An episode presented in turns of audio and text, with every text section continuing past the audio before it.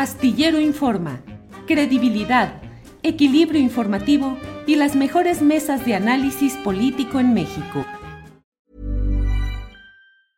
Ready to pop the question? The jewelers at BlueNile.com have got sparkle down to a science with beautiful lab-grown diamonds worthy of your most brilliant moments. Their lab grown diamonds are independently graded and guaranteed identical to natural diamonds, and they're ready to ship to your door. Go to Bluenile.com and use promo code LISTEN to get $50 off your purchase of $500 or more. That's code LISTEN at Bluenile.com for $50 off. Bluenile.com code LISTEN. Hey, it's Ryan Reynolds, and I'm here with Keith, co star of my upcoming film, If, only in theaters, May 17th. Do you want to tell people the big news?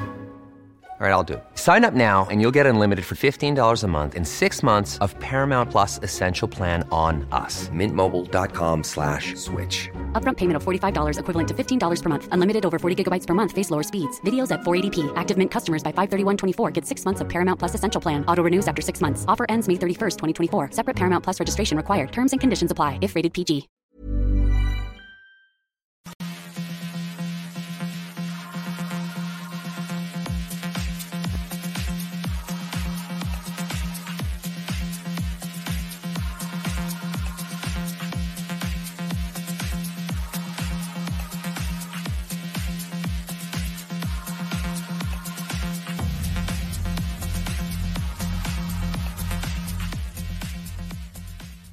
La una de la tarde, la una de la tarde en punto y ya estamos en Astillero Informa. Muchas gracias por acompañarnos en la emisión correspondiente a este miércoles 15 de marzo de 2023.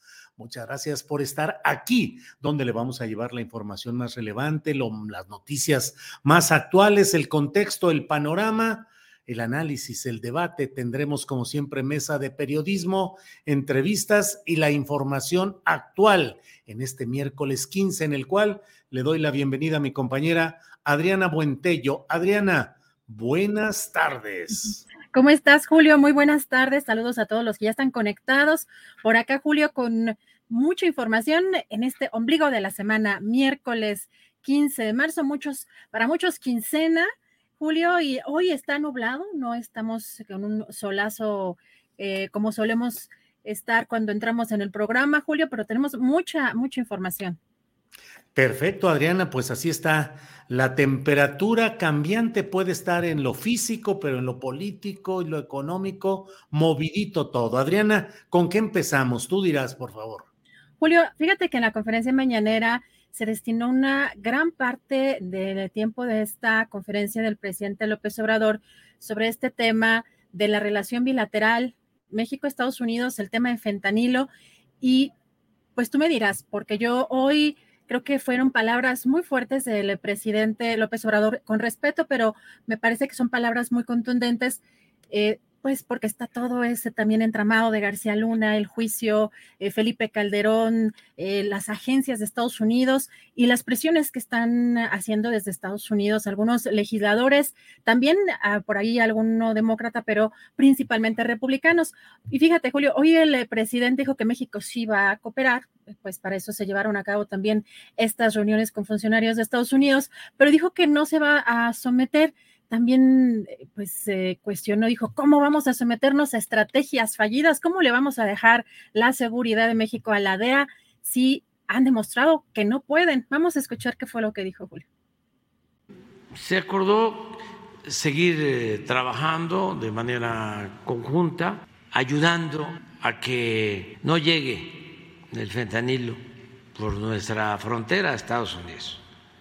Y lo estamos haciendo por eso estamos planteando, a ver, ¿qué hacen ustedes?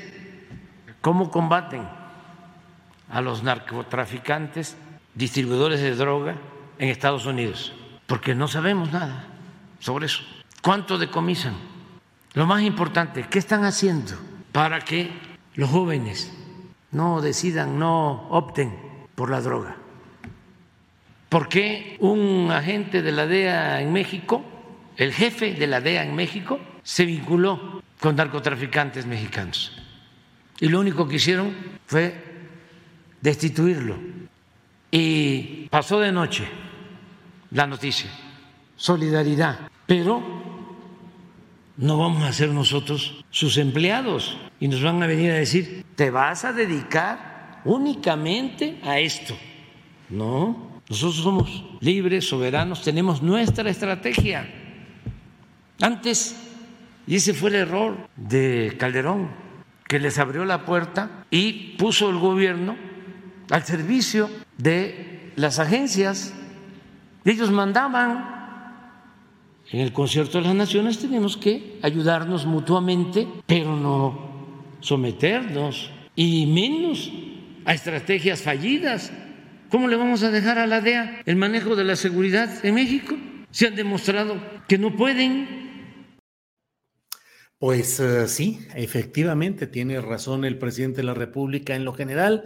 En lo particular hay que tomar también en cuenta que las presiones la geopolítica, la globalización, imponen ciertas condiciones que en términos generales han sido aceptadas por los gobiernos mexicanos, incluyendo el actual gobierno, por ejemplo, en materia de migración, donde se han colocado miles de guardias nacionales en el sur del país para corresponder a las políticas que Estados Unidos ha decidido imponer en esa materia. Entonces, ciertamente nadie puede querer ni desear que la DEA llegue a tomar control, ni la DEA, ni el ejército, ni nadie de lo que sucede en nuestro país. Vamos a ver cómo vienen las presiones y las uh, exigencias de un gobierno como el de Estados Unidos, que bien sabemos que es capaz de hacer lo que considera conveniente para sus intereses. Eh, cuando pone la vista en esto, que es en este caso concreto la guerra de las uh, contra las drogas, que ha sido un instrumento de presión política, de control de las naciones latinoamericanas y que pone el acento solamente en la presunta responsabilidad eh, mayoritaria de los países productores o exportadores de estos estupefacientes y no del propio Estados Unidos. Eh, bien por el presidente que mantiene esa postura de no ceder a las pretensiones de control de las agencias gringas. Vamos a ver cómo camina todo esto, Adriana. Así es, Julio. Y en este contexto también eh, el presidente dio a conocer cuál fue la razón de la salida de Jiménez Esprío en la Secretaría de Comunicaciones y Transportes. Vamos a escuchar qué fue lo que dijo. Como se sabe, los puertos estaban a cargo de la Secretaría de Comunicaciones y para poner orden, evitar el contrabando, el ingreso de drogas, se decidió que los puertos los manejara la Secretaría de Marina, porque había puertos como Manzanillo, Lázaro Cárdenas, prácticamente tomados por la delincuencia. Ahí se aplicaba la sentencia de plata o plomo. Por eso decidimos que el manejo de los puertos iba a estar a cargo de la Secretaría de Marina como las aduanas fronterizas a cargo de la Secretaría de la Defensa. Esto ocasionó oposición, inclusive fue uno de los motivos por los que me presentó su renuncia el secretario de Comunicación, el ingeniero Jiménez Espriu, de manera muy franca, me dijo, yo no estoy de acuerdo con esto, porque siento que es militarizar del país.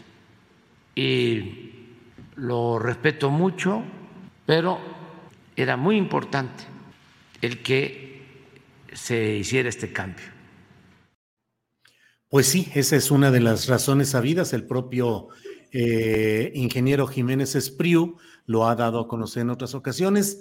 Em, pues desde luego es eh, la visión de que no hay militarización cuando hay la creciente entrega de espacios que deben ser ocupados por los civiles y ejercidos por los civiles para cumplir con las obligaciones, porque si no, entonces pues le entregamos todo el gobierno a los militares, a los marinos, a la Sedena, al cabo que ellos sí lo saben hacer, supuestamente, Adriana, porque no hay nada que impida que el exceso de poder, la concentración y mucho menos la entrega de negocios a las Fuerzas Armadas elimine de manera beatífica la tentación de la corrupción, sino por el contrario, la aumenta y la potencia. Y por otro lado, eh, pues eh, el hecho de que todo este tema dio paso a una, a una eh, oscuridad administrativa en la Secretaría ahora de Infraestructura y Comunicaciones y Transportes a cargo de Jorge Nuño Lara, que es un representante de la vieja burocracia de los grupos enquistados en los poderes burocráticos federales y que ahora es el responsable de una serie de maniobras que ojalá y nos equivoquemos, ojalá y me equivoque yo, que soy quien lo estoy diciendo, Adriana, pero creo que ahí cuando se rasque y se encuentren, se va a encontrar con que estos grupos burocráticos que controlan las instituciones federales en la Secretaría de Infraestructura, Comunicaciones y Transportes, con Jorge Nuño Lara como gerente, como secretario, pues creo que es una etapa complicada. Ahí no se le ha puesto la suficiente atención a lo mucho que ahí se maneja de contratos, de concesiones, de carretadas de dinero y de intereses. Y yo no creo que el actual secretario Jorge Nuño Lara corresponda al espíritu de cambio, de honestidad y de transformación nacionales, pero ahí está calladito, calladito, haciendo cosas y haciendo por un lado y por otro. Pero bueno, pues ahí vamos, Adriana. Julio, pues este tema está ampliándose mucho en estos días, tiene pues muchas aristas. Hoy también está causando pues relativa polémica el comentario que hizo el presidente en la mañanera sobre pues la posibilidad que, bueno, el presidente plantea o quiere plantearle a científicos y a médicos de que se, sustituya esta sustancia, el fentanilo, que está, es la que está ocasionando también parte pues, de este conflicto internacional después de lo sucedido en el norte del país, Julio, eh, que se sustituya con fines médicos, pero pues también eh, eh, asegura en este contexto que los legisladores en Estados Unidos no han hecho nada. Vamos a escuchar cómo lo dijo. A pesar de lo que estamos haciendo en México, diría que más que en Estados Unidos sobre este flagelo, sobre esta utilización de una droga que es lo más adictiva y eh, dañina que puede haber. Estamos haciendo mucho en México. Ahora los políticos republicanos y algunos también demócratas en Estados Unidos que no han hecho nada porque allá se distribuye esta droga y no se sabe de decomisos ni de detenciones a los que se dedican a su distribución, porque voy a pedir a médicos y científicos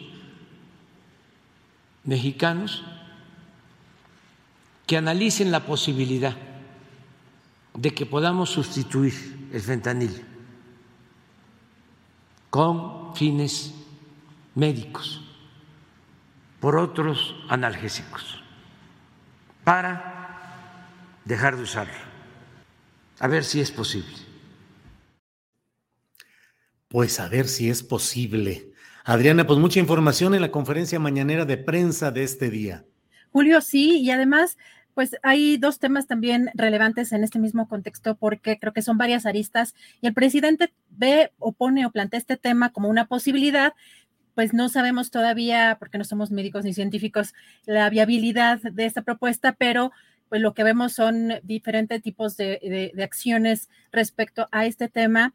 Y hoy también el canciller Marcelo Ebrard luego de que el presidente de Estados Unidos, Joe Biden, firmara esta orden ejecutiva para hacer más estricta la venta de armas en Estados Unidos, Julio, eh, pues tanto el presidente López Obrador en la mañana lo consideró como una acción positiva, pero también en ese tuit vemos que Marcelo Ebrard pone que le parecen acertadas estas medidas anunciadas por el presidente de Estados Unidos para aumentar los requisitos para la adquisición de armas en Estados Unidos, especialmente las denominadas de asalto.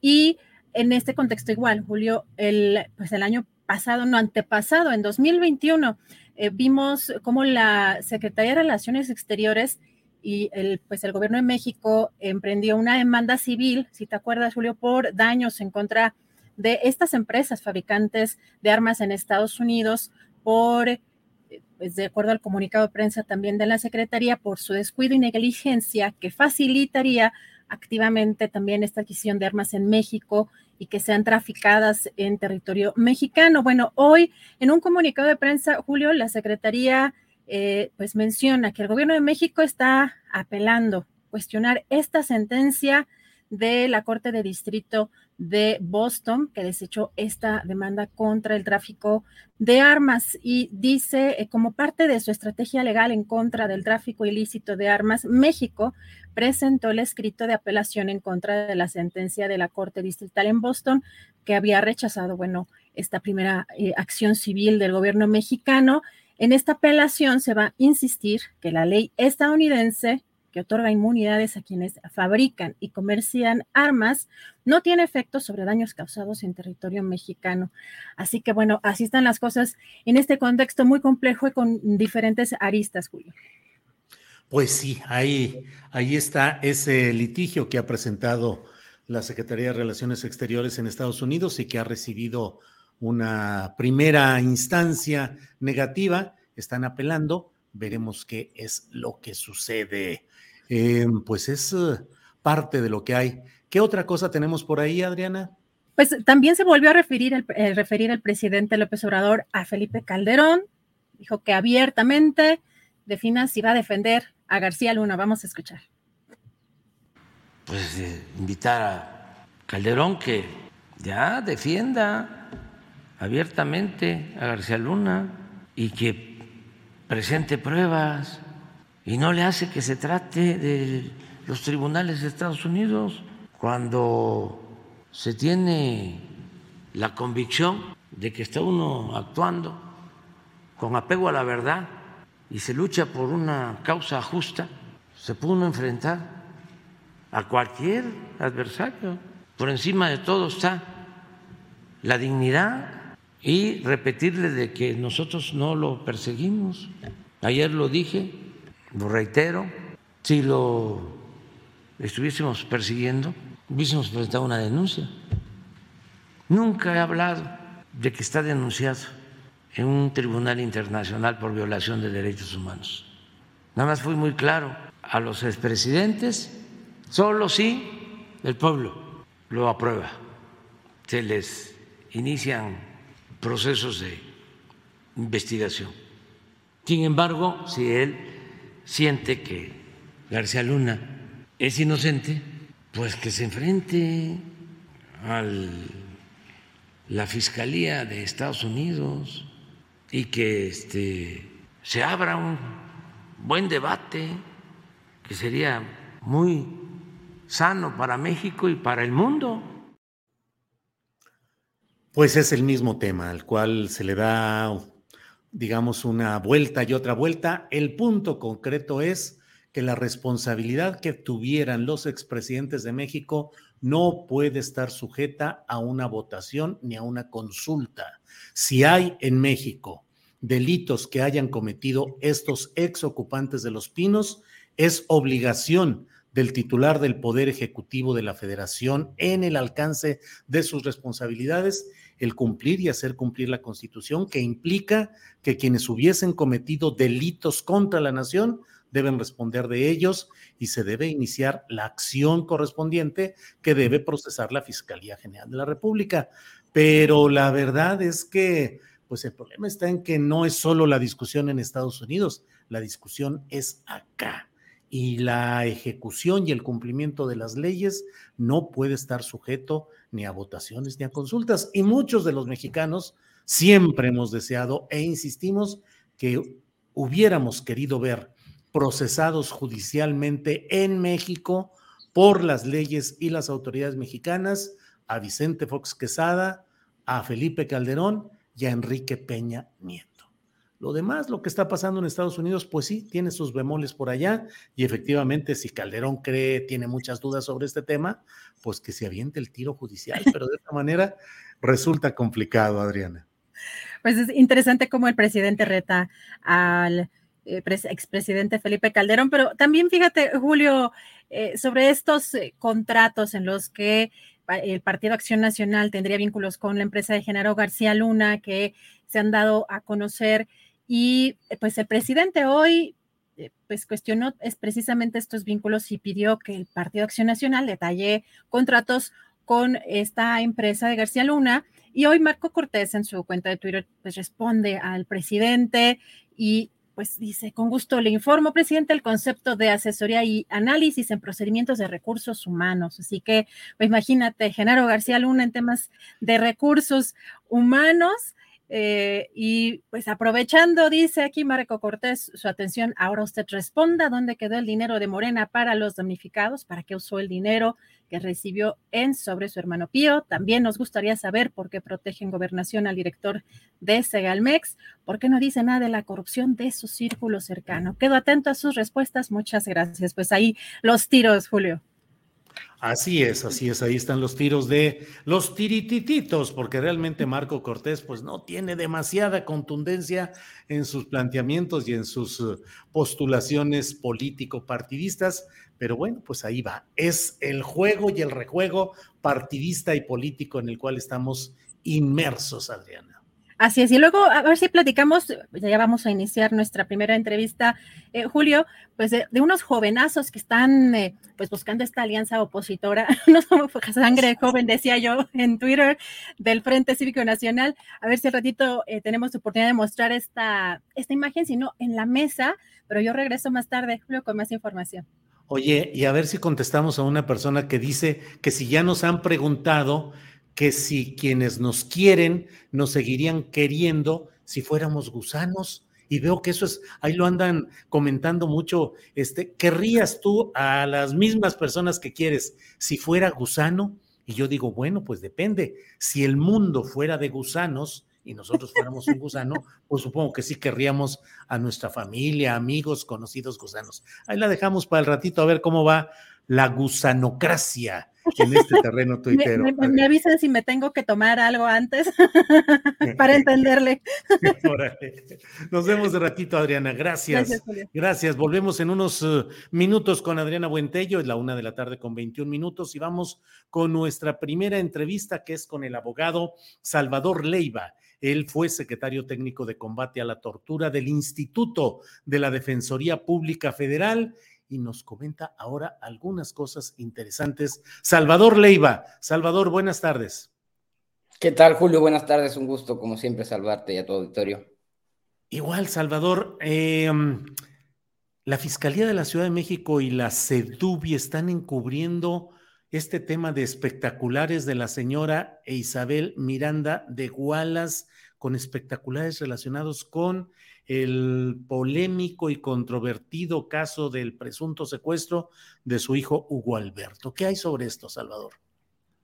Así es, Julio, y creo que ese es solo uno de los tantos encubrimientos que hay por parte de la Fiscalía de la Ciudad de México. No solo la anterior, todo lo que, lo que rezaga desde hace ya más de 17 años, sino hoy en día también hay otras cuestiones que quizá ahora nos dé tiempo de conversar un poco. Eh, en específico, esto es relacionado, como mencionas, con los espectaculares que también se, colocaron más de una década después del supuesto secuestro y homicidio de Gualberto, que como ya sabemos fue un delito fabricado, que es falso. Eh, pero la primera vez, a diferencia de esta ocasión, que fue en agosto de 2022, cuando se instalaron recientemente, no era un delito. Y ahora ya es un delito conforme a la ley de publicidad exterior de la Ciudad de México el eh, el, colocar espectaculares, en este caso, o anuncios de cualquier tipo que vulneren derechos humanos. En este caso, ya un tribunal colegiado en otro proceso relacionado también con los espectaculares, ese, ese caso o, esa sentencia se relaciona con el juez de la causa, porque a ese juez también se le pidió que hiciera algo para evitar que se siguiera vulnerando particularmente el derecho a la presunción de inocencia, y el juez decidió no adoptar ninguna medida y no hacer nada para que estos espectaculares se bajaran y se sancionaran a las personas responsables. Y entonces el colegiado es quien dice, por supuesto que el juez debe de analizar, porque efectivamente el colocar estos espectaculares vulnera el derecho no solo a la presunción de inocencia, sino también a la integridad personal de las personas, es un trato cruel e inhumano y también afecta a los familiares de las personas involucradas.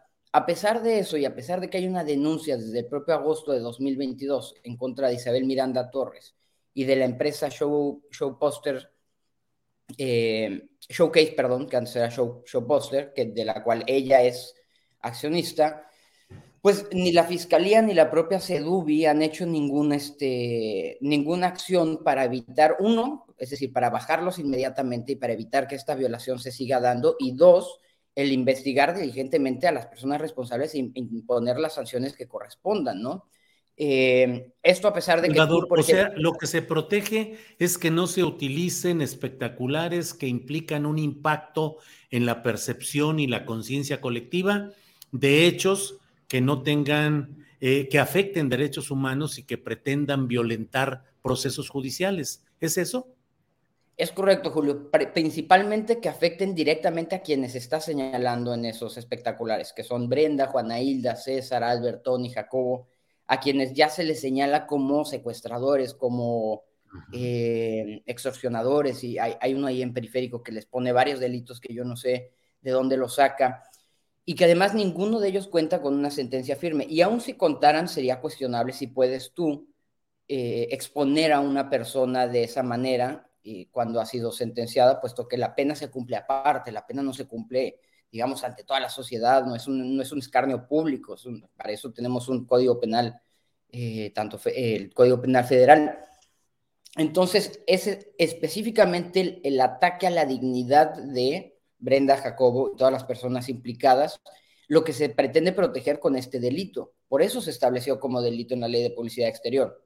Sin embargo, si tú ves las cuentas de la CEDUB y del titular y de las personas que trabajan ahí, todo el tiempo están publicando que eh, fotografías de anuncios de Netflix, de, cervezas, de lo que sea, señalando que incumplen las normas y que corresponden denuncias penales, etcétera, todos los días. Y en este caso particularmente, a pesar de que ha sido denunciado públicamente por periodistas, por eh, personas comunicadoras, por nosotros, no han hecho absolutamente nada, ni siquiera lo mencionaron, no ha habido un intento de, eh, de retirar estos, estos espectaculares. No solo eso, sino que algunas son competencia de la CEDUBI, pero las otras también son de las alcaldías, las que están en las vías secundarias. Como es el caso de la alcaldía Cuauhtémoc, de la alcaldesa Sandra Cuevas, también permitió ilegalmente, y digo ilegalmente porque hay constancia obtenida a través de transparencia, que señala que no hubo ningún tipo de permiso ni autorización para hacerlo, autorizó ilegalmente una exposición, esta exposición que estuvo promocionando mucho tiempo Isabel Miranda en el Parque México, donde era una especie, y esto es muy enfermo y muy este, eh, sociópata, una experiencia inmersiva, ¿no? De cómo había sido el supuesto secuestro y homicidio de, Hugo Alberto. Eh, tú entrabas y habían fotografías y escuchabas historias, eh, había hasta un colchón con un maniquí ahí simulando el cuerpo de, de, Hugo Alberto, una cosa bastante, bastante tétrica. Requería un permiso para hacer ese tipo de exposición, aparte de un espacio público donde se agujeró el piso, agredieron a un periodista, Ricardo Rafael, cuando intentó acercarse.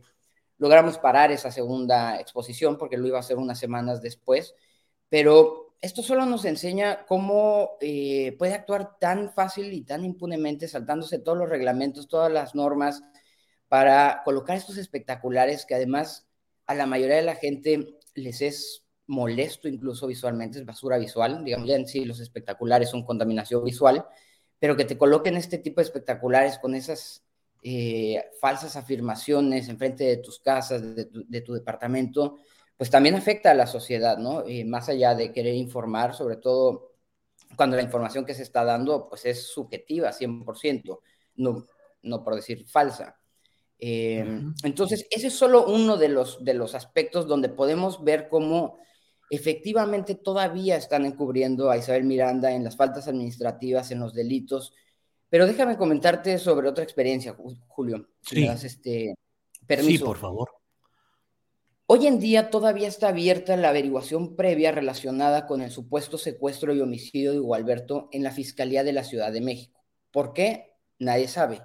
Eh, ¿Por qué habría una averiguación abierta sobre un delito que ya además ya se sentenció en primera instancia en el Foro Federal y que trajo el Foro Federal desde hace muchos años? Y la respuesta, creo yo, es porque esa es la investigación que se usa, que se ha usado y que se usa para poder corromper la investigación eh, federal y la que sirvió para fabricar eh, los juicios y, los delitos de las personas que se encuentran ilegalmente privadas de libertad. Un ejemplo de esto son testimonios específicos y cruciales como los vecinos del departamento donde supuestamente ocurrió el homicidio. Por un lado, en la averiguación federal, ellos mencionan que no escucharon nada, que no vieron nada raro, que no hubo ruidos. Eh, como tú sabrás, es un departamento muy pequeño donde, según los propios testimonios de los testigos, si se caía una moneda en el piso 4, se escuchaba en el primer piso. Y entonces, esos eran los testimonios. Paralelamente, en esta averiguación previa, donde Isabel contaba con y cuenta con, al parecer, eh, conexiones y con infiltrados, se les abría a estas personas investigaciones dentro de esa misma investigación por falsedad de declaraciones, por ejemplo. Y entonces tenían que ir a declarar ante la Ciudad de México en calidad de investigados y cambiar su declaración en la Fiscalía Federal. Esas son algunas de las cuestiones que logré identificar. Eh, nunca tuvimos acceso. Juana Hilda solicitó el acceso a esa, a esa, averiguación previa porque, de hecho, ella declaró por lo menos dos veces en esa averiguación como posible responsable del supuesto secuestro y homicidio y no le daban acceso a la, averiguación. Hoy en día, te estoy hablando 2023, eh, presentó un juicio de amparo, una jueza federal le, eh, le otorgó el amparo y, para que le garantizaran las copias. Y aquí viene lo más curioso. Se solicita el cumplimiento de esta sentencia a la Ministerio Público, por cierto, Ministerio Público que también estaba en esa fiscalía hace 15 años, cuando estaba la averiguación de, del supuesto secuestro y homicidio. Ella es la misma persona que trae hoy en día a cargo la investigación. Se le solicita el cumplimiento y fija fecha para dar copias de esa averiguación previa. Insisto, esa averiguación es muy importante para poder eh, demostrar ante la Suprema Corte particularmente cómo todo esto es una fabricación y cómo hay un efecto corruptor que trasciende incluso del proceso federal, es decir, que involucra tanto al federal como a la Ciudad de México da fecha para dar las, las copias. Isabel se entera del juicio, ella no era parte en ese juicio y no tendría por qué serlo. Y curiosamente, ya habiendo dado la fecha y habiendo un acuerdo ministerial en la averiguación previa para darle copias a Juana Hilda de toda la averiguación previa, sacan un nuevo acuerdo eh, días después de que Isabel sea persona diciendo que por instrucciones de la titular eh, cambiaban de opinión y entonces ya no le iban a dar las copias a Juana Hilda. Por supuesto que esto no nos deja, no nos, eh, no me deja, eh, no me hace dudar que efectivamente Isabel fue otra vez a presionar a la Ciudad de México, a la Fiscalía de la Ciudad de México, para que no den la averiguación previa, porque ahí están varias de las claves que demuestran la fabricación y cómo se construyó el caso en la Fiscalía Federal. Eh, podemos también recordar, bueno, está esta persona, está Ministerio Público a cargo de la investigación, pero Isabel ha tenido contactos públicos mucho tiempo en esa, en esa fiscalía, como lo es Renato Sales Heredia, hoy fiscal de, Campeche, esposo de la titular de la fiscalía, de la, del Instituto Federal de Defensoría Público, Pública, Taisa Cruz Parcero, eh, quien participó directamente en la investigación en la Ciudad de México cuando era su procurador en la Fiscalía Antisecuestros. Él está relacionado con la, con la presentación de las pruebas de José Luis Moyamoya sobre cómo Hugo Alberto seguía vivo en ese entonces y luego no las remitió a la Fiscalía Federal. Es decir, sabemos que Isabel tenía contactos, lo que no sabíamos y ahora nos enteramos es que bajo la dirección de Ernestina Godoy, Isabel al parecer sigue teniendo contactos en la Fiscalía y sigue presionando para beneficiarla a sus intereses. Ricardo Rafael comentaba contigo hace, hace unos meses o hace unas semanas, si no me equivoco, que quizá exista la posibilidad de que no es que la Fiscalía, en este caso de la Ciudad de México, esté encubriendo a Isabel, sino que se están encubriendo a sí mismos. Si logramos tener acceso a esa averiguación previa, a esa documentación completa, por cierto, porque durante el marco en el marco del juicio de amparo estuvieron mandando pedazos, se ve que están escondiendo algo. Si pudiéramos tener acceso a esa documentación, estoy seguro que encontraríamos varias de las claves para poder desfabricar el caso como lo estamos intentando ante la Suprema Corte de Justicia.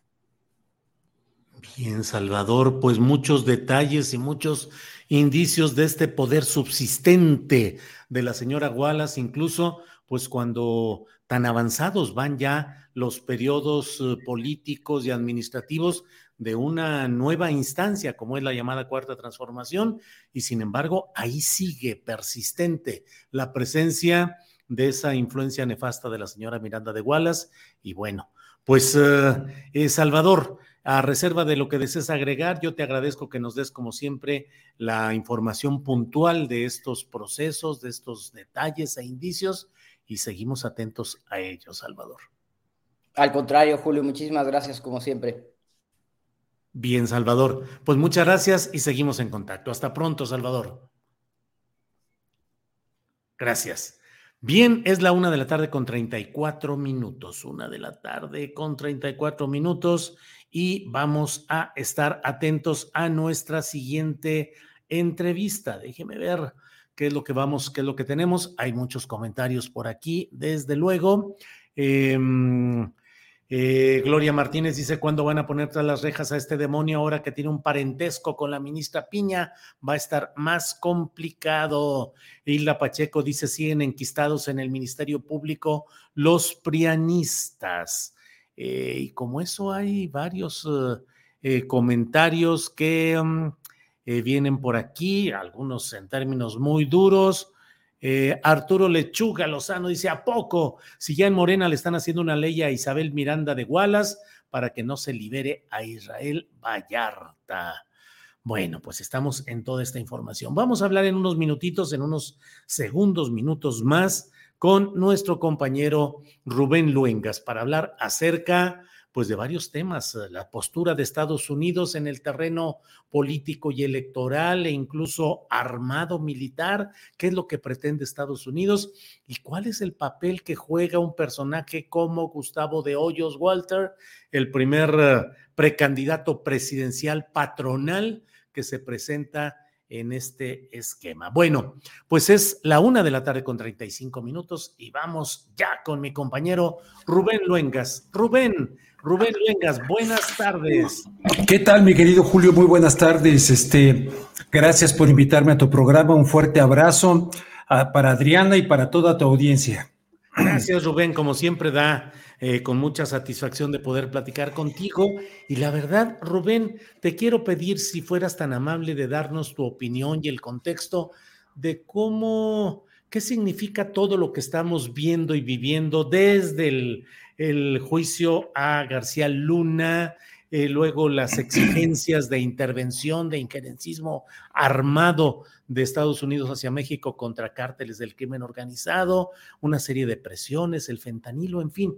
¿En qué momento estamos de esa relación política? ¿Acaso, Rubén, te pregunto, Estados Unidos está tomando cada vez más presencia rumbo a la sucesión presidencial de México? Mi querido Julio, eh, según el presidente cuando abordó este tema, en un principio decía que se trataba de propaganda, porque hay elecciones en los Estados Unidos. Según yo, no se trata nada más de propaganda, sino se trata de un plan que existe desde hace décadas en los Estados Unidos y es un plan bipartidista, no es un plan nada más republicano.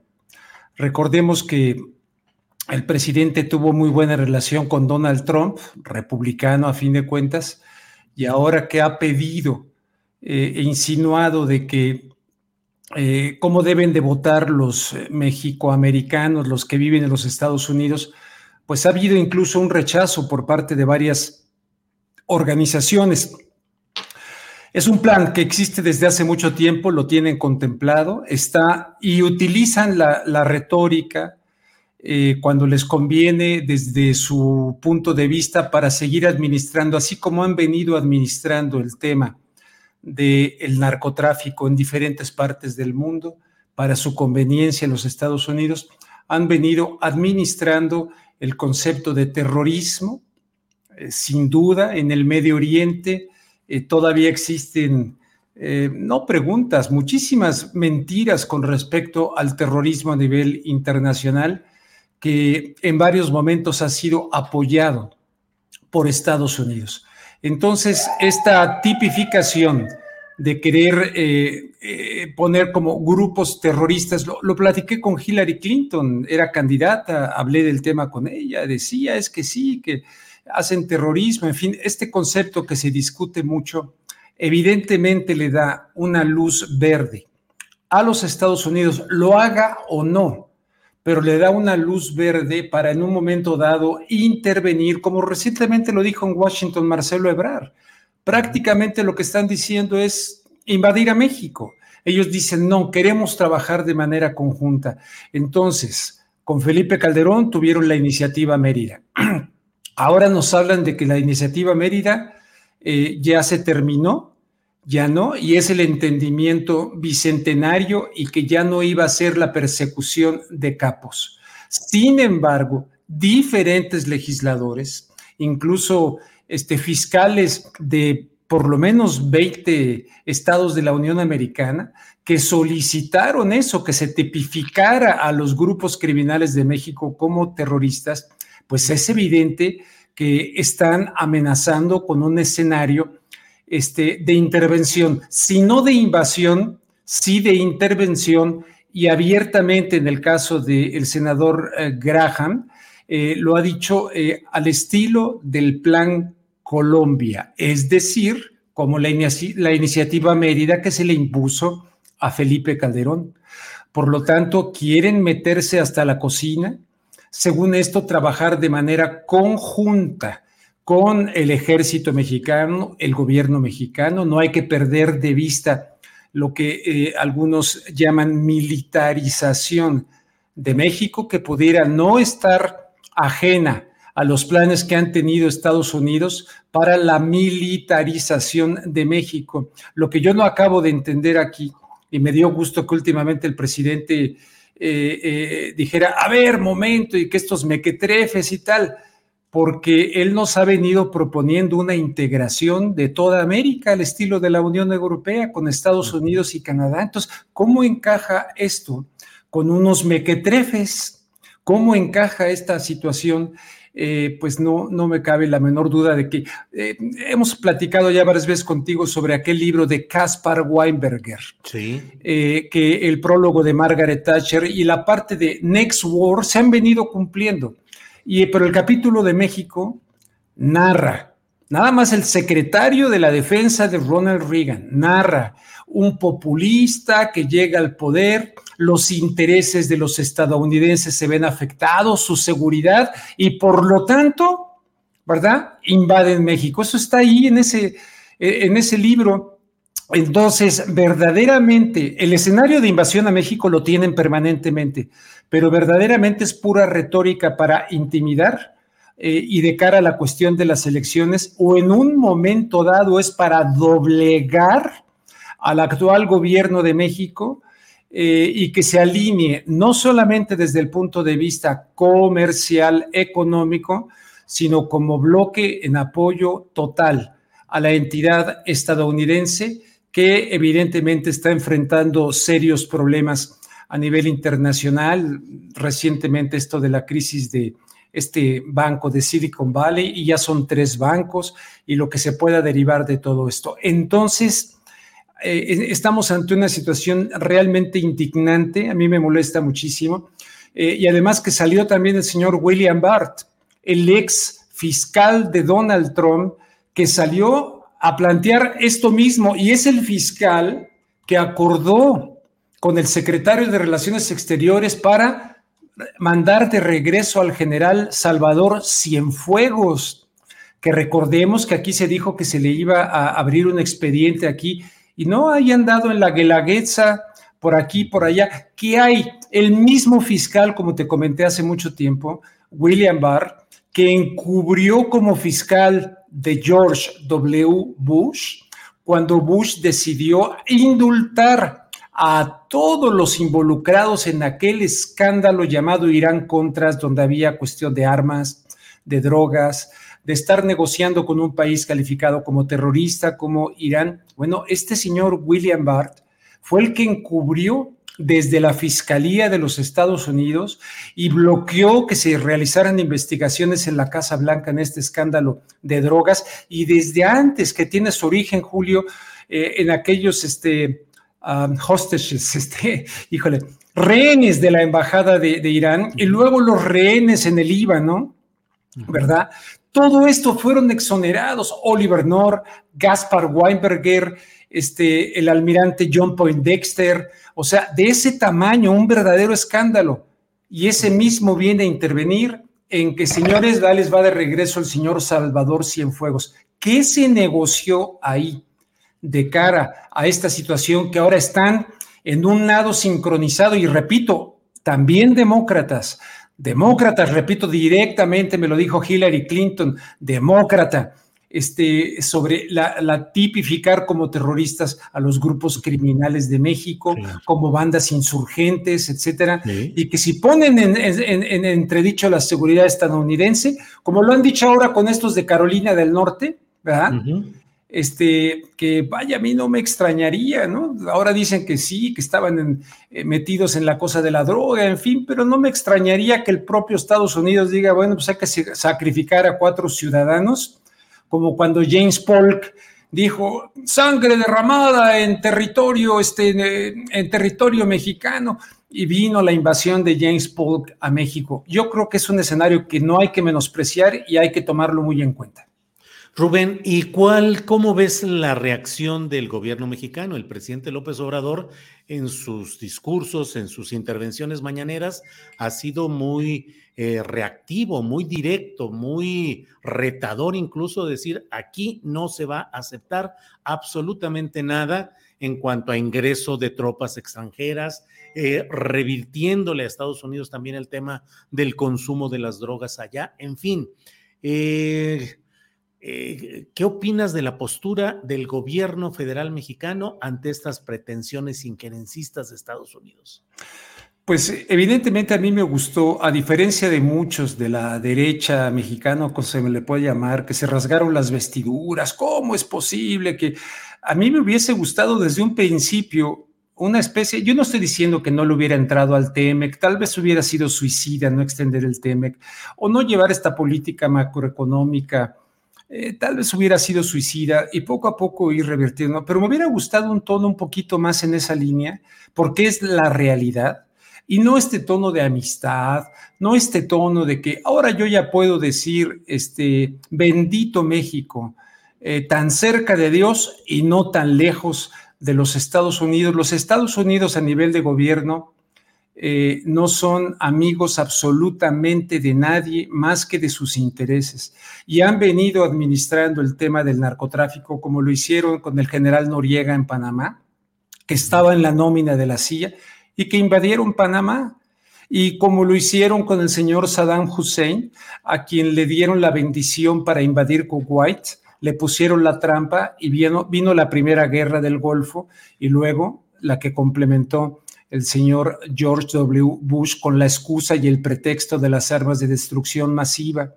Hay cualquier cantidad de ejemplos en la política exterior de los Estados Unidos de lo que se llama false flag operation, operaciones de bandera falsa.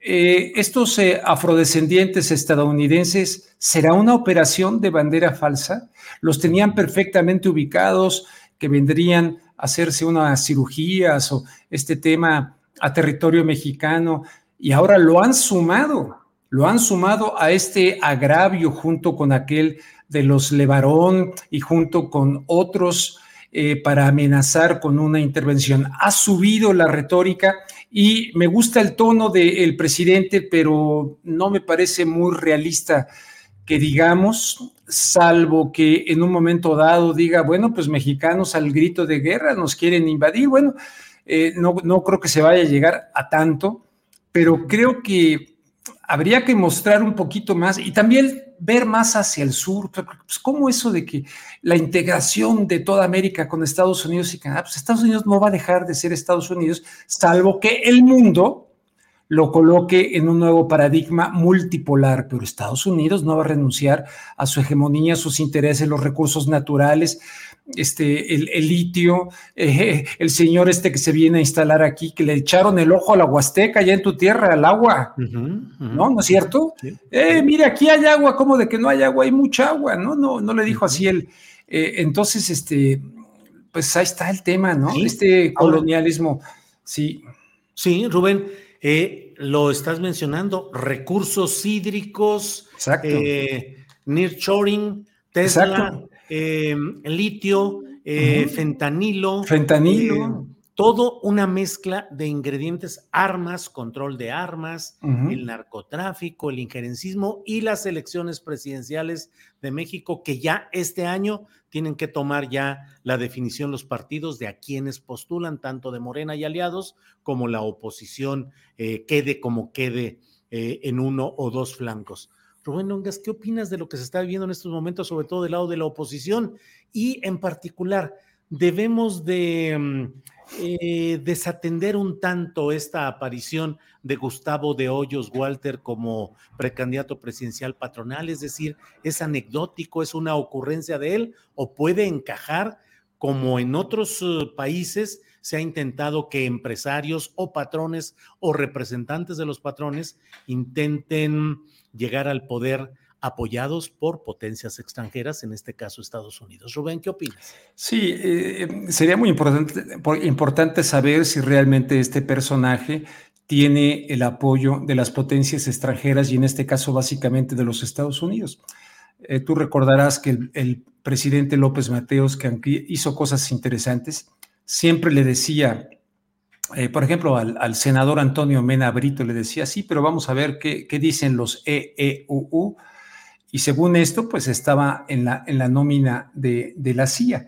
Entonces, este, yo veo claramente que este señor que dice, ¿y qué pasaría si uno de nosotros, uno de nosotros, uno de nosotros qué? Todo esto se ha intentado a través de, la cuestión del PAN. ¿Quién era el, ideólogo, este empresario eterno de, la, de la derecha? Eh, eh, ¿Cómo se llamaba este? El famoso ideólogo, este señor, este, este mayor que inspiraba, bueno, ahorita se me olvida, pero básicamente es esto, el proyecto de llevar a la Coparmex, de llegar a la iniciativa privada. Entonces yo creo que el riesgo que tendría esto, si es que lo intentan con el apoyo de los Estados Unidos, es buscar consolidar el proyecto de la tecnocracia. No esa tecnocracia nada más de cuando los Chicago Boys en Chile o Carlos Salinas y Cedillo y tal, aquí en México, esa tecnocracia como tal, sino una tecnocracia, tecnocracy que eh, en este momento forma parte de la agenda de las élites globales de llevarnos a una situación donde eh, el advenimiento de esta tecnología moderna pues eh, nos lleve por ejemplo, ahorita esto que ha ocurrido con los, con los bancos, pudiera llegar a ser el banderazo de salida para las monedas estas digitales, donde a fin de cuentas se vaya terminando el efectivo, porque estos cambios siempre se tienen que hacer con una crisis, o así llamada crisis, y entonces vámonos, eh, todo este advenimiento eh, tecnocrático en lo económico, en lo médico, en la comunicación, en el periodismo, absolutamente en todo, la subordinación del ser humano ante la inteligencia artificial, no siempre para el beneficio de la salud, de que nos ayude a manejar una serie de cosas, sino una especie de esclavitud que incluso está contemplada en el libro de los setentas de Eric Fromm, La Revolución de la Esperanza, o Ernesto Sábato en la Argentina, y muchos otros que han venido advirtiendo acerca de esto. El propio expresidente Eisenhower, que en su último discurso advirtió del secuestro de las políticas públicas por parte de una élite tecnológica científica. Pero lo veo muy complicado porque está en juego si nos vamos eh, realmente al lado globalista que quiere el gran reseteo del Foro Económico Mundial o nos vamos a una cuestión multipolar. Eh, eh, cuando el mundo está en un predicamento de definiciones, ocurren este tipo de temas en México y sin duda Estados Unidos va a meter su cuchara en este proceso electoral y lo va a meter de manera clara o de, a través del narcotráfico, o a través del terrorismo, o a través de lo que se le venga en gana con personajes tan siniestros como este señor William Barr, que ahora también alzó su voz, y el exdirector de la CIA, exsecretario, balconeando a, Marcelo Ebrard. O sea, es evidente que hay una intención de amedrentar a México. Yo, en ese sentido, si los mexicanos nos fajamos los pantalones y el presidente también, estoy con México y estoy con, pero veto a saber porque hay mucho infiltrado en todo esto. Rubén, piensas, dices, eh, intención de amedrentar a México. Eso sería porque el modelo político que se ha desarrollado y que en lo general se denomina la 4T, resulta y va resultando cada vez más lesivo a los intereses de los grandes capitales dominantes en Estados Unidos o por el contrario, hay una adecuación de México a esos intereses mediante un proceso político que eh, asume posiciones nacionalistas, pero que también abre el camino a la inversión extranjera, a las políticas neoliberales y a políticas de depredación de los recursos naturales. Es decir, al cabo que aquí, ya sabes, Rubén, siempre que tú asomas por aquí eres ave de tempestades, te ah, quiero preguntar, ¿el modelo 4T le es funcional a los intereses de Estados Unidos o no? Pues eh, en esencia yo creo que sí, porque el presidente todo el tiempo está diciendo, en la época neoliberal, hablando en tiempo pasado. No ha terminado la época neoliberal, de ninguna manera ha terminado la época neoliberal. En la relación con los Estados Unidos, México, repito, no estoy diciendo que hubiera hecho mal, luego la gente me dice, ¿y usted qué hubiera hecho? Mejor proponga en lugar de criticar. El caso está, eh, John Sachs Fernández en una entrevista que hice para mi canal de YouTube me dijo, se aprueba el TEMEC, Rubén, y se acabó la cuarta transformación. Bueno, eso, eso, eso me dijo él, eso cree él que ha estudiado mucho el tema, pero a fin de cuentas eh, dio el manotazo, el señor Trump, el manotazo y a revisar el TLC y a renegociar el TLC para que se convirtiera en TEMEC y ahí está. No me digan que es un instrumento antineoliberal, es absolutamente neoliberal. Eh, eh, y neoliberal con asegúnes, porque esto de el libre comercio y tal, a mí me, cuando cubrí aquello en Washington y entrevisté a todo el mundo, me decían, este es un tratado sellado, sellado mangos, estos lo abrieron. Cuando el señor Trump dijo, a ver, a ver, a ver, a ver, les voy a poner aranceles si no este, me hacen esto que yo quiero.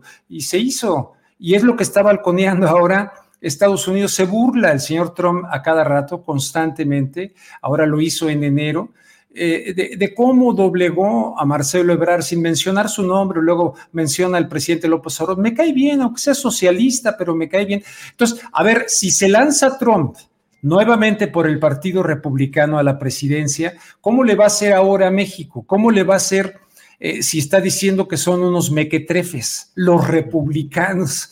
Entonces, eh, se les olvida que en Estados Unidos no es cierto, no hay más que un solo partido político con dos alas. Las dos alas son derechas, sí se pelean por el poder, pero antes que nada están sus intereses. Entonces, recursos naturales, evidentemente, eh, no me extrañaría viejos planes de balcanización, etcétera, no me extrañaría.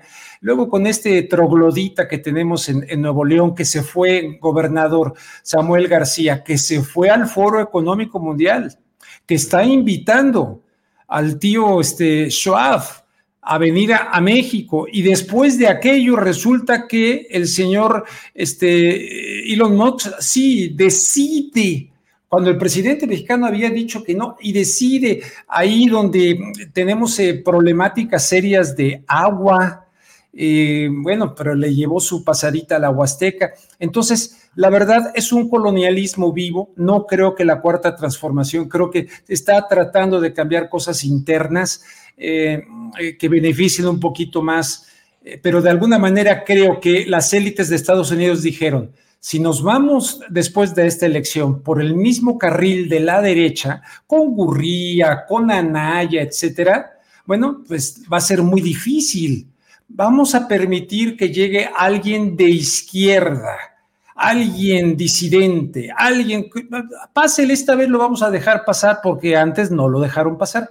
Pásele, pero ahí le va BlackRock ahí le va fulanito de tal, estos son los acuerdos, esta es la Agenda 2030 que es un caballo de Troya disfrazada de una serie de cosas, y abiertamente México apoya la Agenda 2030, la apoya el PAN, la apoya el PRI, la apoya Movimiento Ciudadano, la apoya Morena.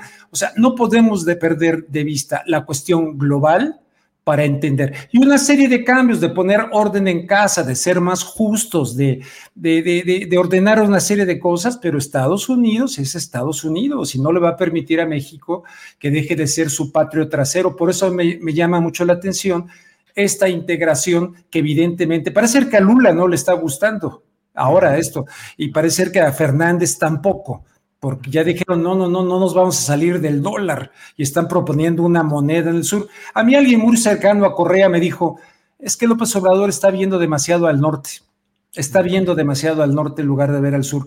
Veo cosas muy positivas, pero veo cosas muy negativas desde el punto de vista de poder enfrentar a ese Estados Unidos, que es un imperio herido, pero que tiene mucha cuerda todavía para seguir hegemónicamente eh, molestando al mundo. Rubén Luengas, pues un enorme mosaico de intereses, de contradicciones, de luchas internas, de redefiniciones, de acomodos y reacomodos. Como siempre, te agradezco mucho que hayas tenido la amabilidad de platicar con nosotros, a reserva de lo que desees agregar. Sabes eh, que siempre estamos muy atentos a tu análisis, a tus eh, comentarios sobre estos y los temas que tú desees, Rubén. Así es que, como siempre, un gran saludo.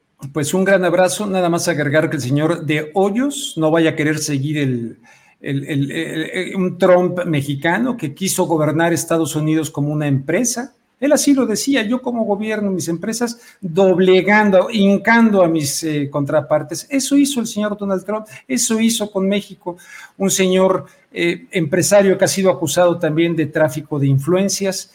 Este, cuidado con el tema de la tecnocracia y que no tiene ni idea de lo que es gobernar un país como México, sin duda. Eh, yo no creo que vaya a llegar de ninguna manera este señor de Hoyos a ser un candidato serio de esta llamada oposición promiscua, donde pues, hay una serie ahí de, cuestiones entre PRI, PAN, PRD. Rubén, muchas gracias y seguimos en contacto. Muy Te mando un fuerte abrazo, al contrario. Igual, Rubén. Gracias, hasta Un fuerte abrazo. Bueno, pues son las dos de la tarde, las dos de la tarde. Hemos platicado con Rubén Luengas. Vamos a un pequeñito comercial de unos segundos para agarrar aire y regresamos ya en la mesa de periodistas que ya está puesta enseguida.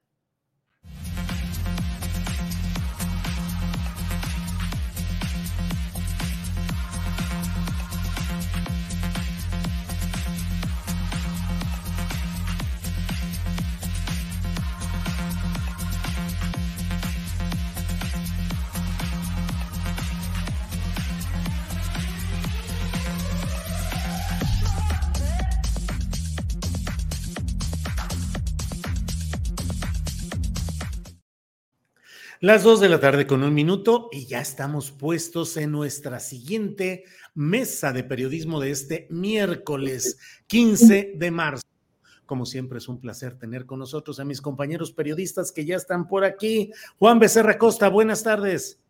Buenas tardes, Julio, ¿cómo estás? Qué gusto saludarte a ti, Arturo, Alberto y a quienes nos hacen el favor de acompañarnos esta tarde de miércoles. También un abrazo a Adriana, les mando y bueno, pues Está buena la información. Sí, está movidito todo. Arturo Cano, buenas tardes. Muy buenas tardes, Julio, Alberto, Juan. Gracias a todas las personas que nos acompañan este día. Alberto Nájar, buenas tardes. Buenas tardes, Julio. ¿Cómo estás? También un abrazo a, a Juan, Arturo, Adriana, a todos los que nos acompañan. Ya saben que, como diría, parafraseando algún controvertido personaje, los comentarios son bienvenidos. Échenle, aquí aguantamos vara. Eso, muy bien, muy bien. Así, que así sea, que así sea. Arturo Cano, ¿cómo ves eh, todo lo que se ha generado respecto a estas declaraciones recientes del el exocupante de Los Pinos, Felipe Calderón, diciendo que tiene muchas, muchas dudas respecto al veredicto de culpabilidad de Genaro García Luna? el presidente de la República, Andrés Manuel López Obrador, pues le ha revirado de inmediato diciendo, pues que vaya y litigue en Estados Unidos. En fin, ¿qué estamos viendo? Cinismo de Calderón, desesperación de ciertos grupos calderónicos, avalistas, panistas. Eh, ¿Qué opinas de este tema de García Luna Calderón? ¿Lo absorberá el paso del tiempo? ¿Será perdurable? ¿Otro escándalo lo va a subsumir? ¿Qué opinas, Arturo? Pues yo creo que nos ha mostrado, entre otras muchas cosas, este, este asunto, que la capacidad de cinismo del expresidente Calderón es inmensa. Eh, guardó silencio durante mucho tiempo y ahora que sale a hablar, sale a, poner en duda eh, el veredicto que se dio en un país eh, con el cual nunca dudó como presidente de la República en colaborar, en abrir las puertas totalmente de, nuestras fuerzas de, seguridad, en entregar incluso porciones de los eh, organismos mexicanos de, eh, de combate a la, delincuencia para que le pusieran una estrellita en la frente.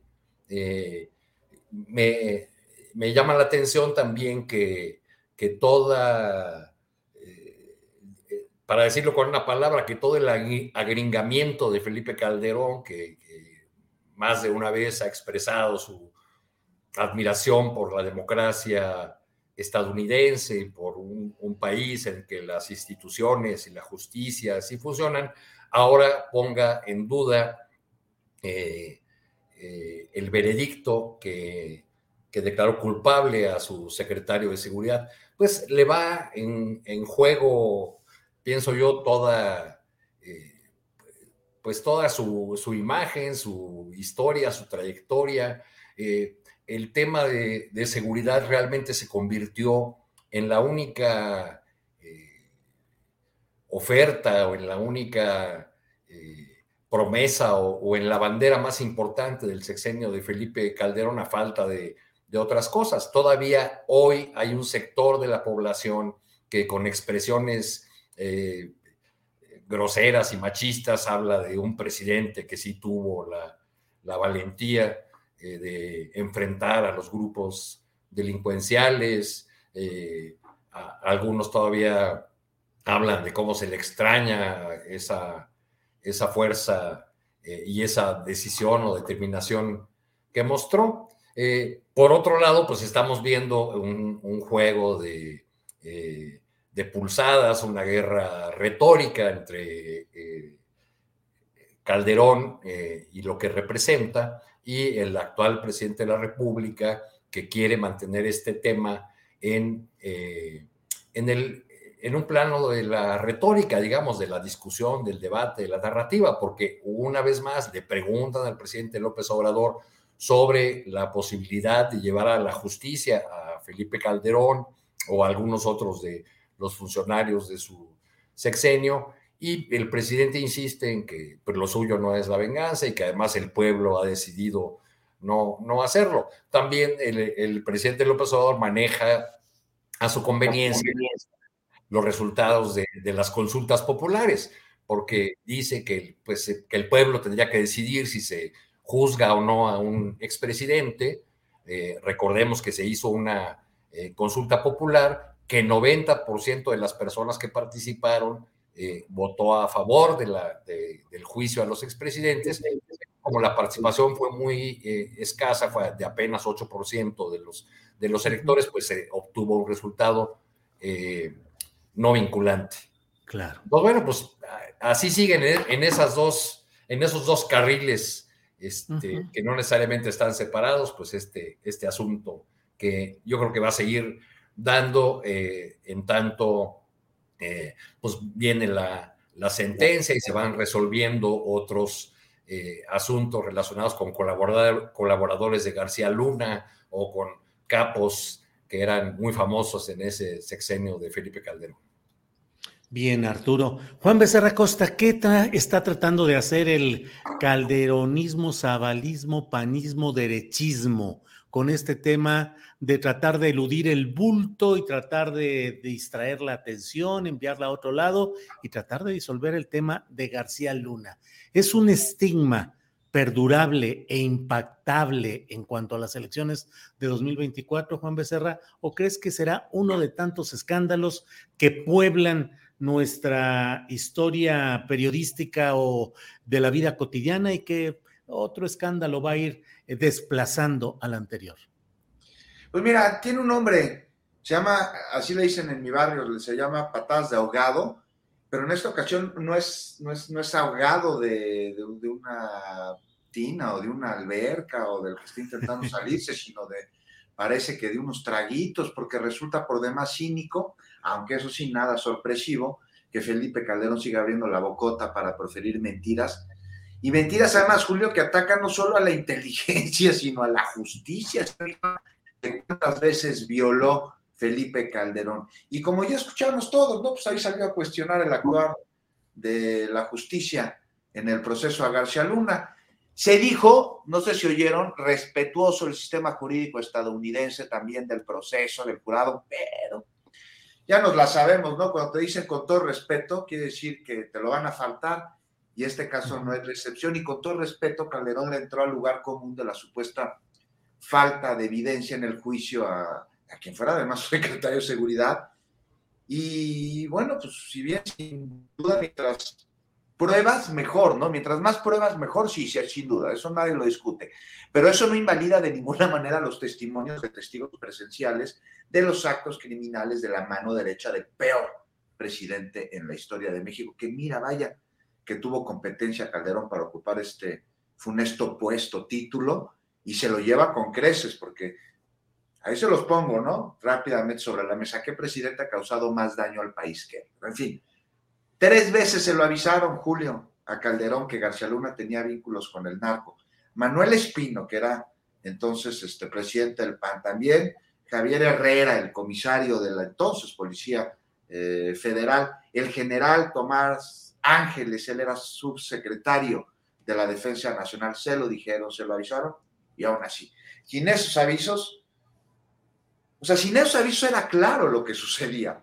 O sea, se dieron los avisos, pero si no se hubieran dado, era evidente. Tan es así que un jurado, regresando a lo que dice Calderón, lo declaró culpable basándose en testimonios, esos que Calderón descalificó, porque, ojo, no solo son los testimonios, sino la congruencia que los testimonios tienen con los hechos de los que se tiene conocimiento, que son, bueno, pues abreviando de alguna manera un universo de atrocidades, desamparo, muerte y dolor, una guerra absurda, asesina, que desde el Estado, en colusión con el crimen, se gestó para intentar dar la apariencia de legítimo a un gobierno que jamás lo fue. Y ya para acabar, Julio, no olvidar que Calderón se valió del crimen para intentar tener legitimidad después de haber sido beneficiado de un fraude electoral. El cártel de Sinaloa se valió de esa ambición sociópata de Calderón para atacar y neutralizar a sus enemigos. Y García Luna usó ambos para enriquecerse entonces el resultado de esta triste ecuación fue un país que sangre de hermanos que pusieron ahí ellos a matarse entre sí. Entonces, pues la verdad, qué productos de granja de Calderón de salir a decir todo lo que se está diciendo. Gracias, Juan. Alberto Nájar, actualización sobre el sujeto ese del cual con frecuencia hablamos aquí. Alberto Nájar, ¿qué has visto? ¿Qué te ha parecido relevante de los más recientes episodios de esta historia? Dice Arturo Cano, de patadas de ahogado, pero de ahogado, perdón, Juan Becerra, de ahogado, de ahogado en, ah, en ciertos productos eh, em, espirituosos. ¿Qué hay sobre el, sobre el sujeto? ¿Qué has visto de relevante en estas horas recientes, Alberto?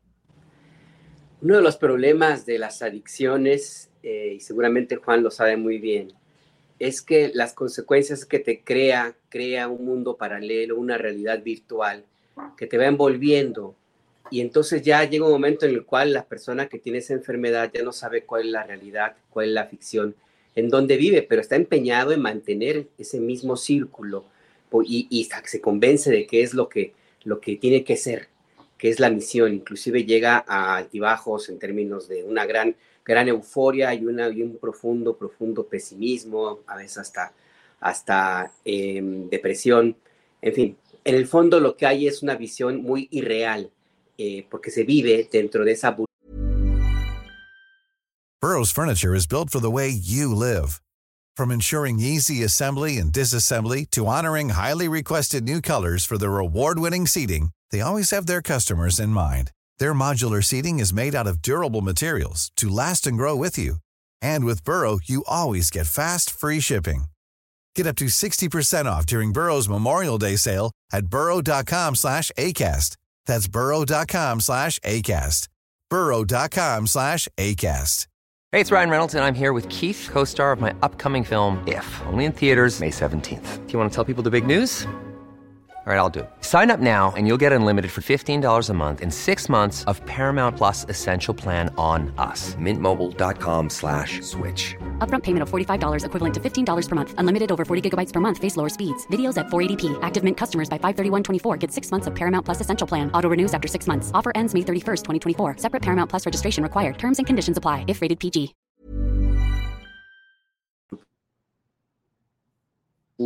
Que te provoca pues, el problema de tener esa, esa enfermedad. Yo no sé si es el caso de este sujeto de Felipe del Sagrado Corazón de Jesús Calderón Hinojosa, pero algunos de los rasgos que ha tenido en las últimas semanas, bueno, en los últimos años, pues, pero las últimas semanas particularmente, pues a mí me hace, pensar que yo creo que sería importante que, pues, que hiciera una revisión personal ahí, porque, porque la verdad es que tratar de convencer al resto del mundo de que lo que él ve a través de sus propios lentes eh, es lo que es, eh, y de tener esa idea de que su palabra vale como en y vale mucho y debe acatarse como en el tiempo en que usurpó el gobierno de México, pues lo hace vivir y, eh, más bien eh, protagonizar estos desfiguros.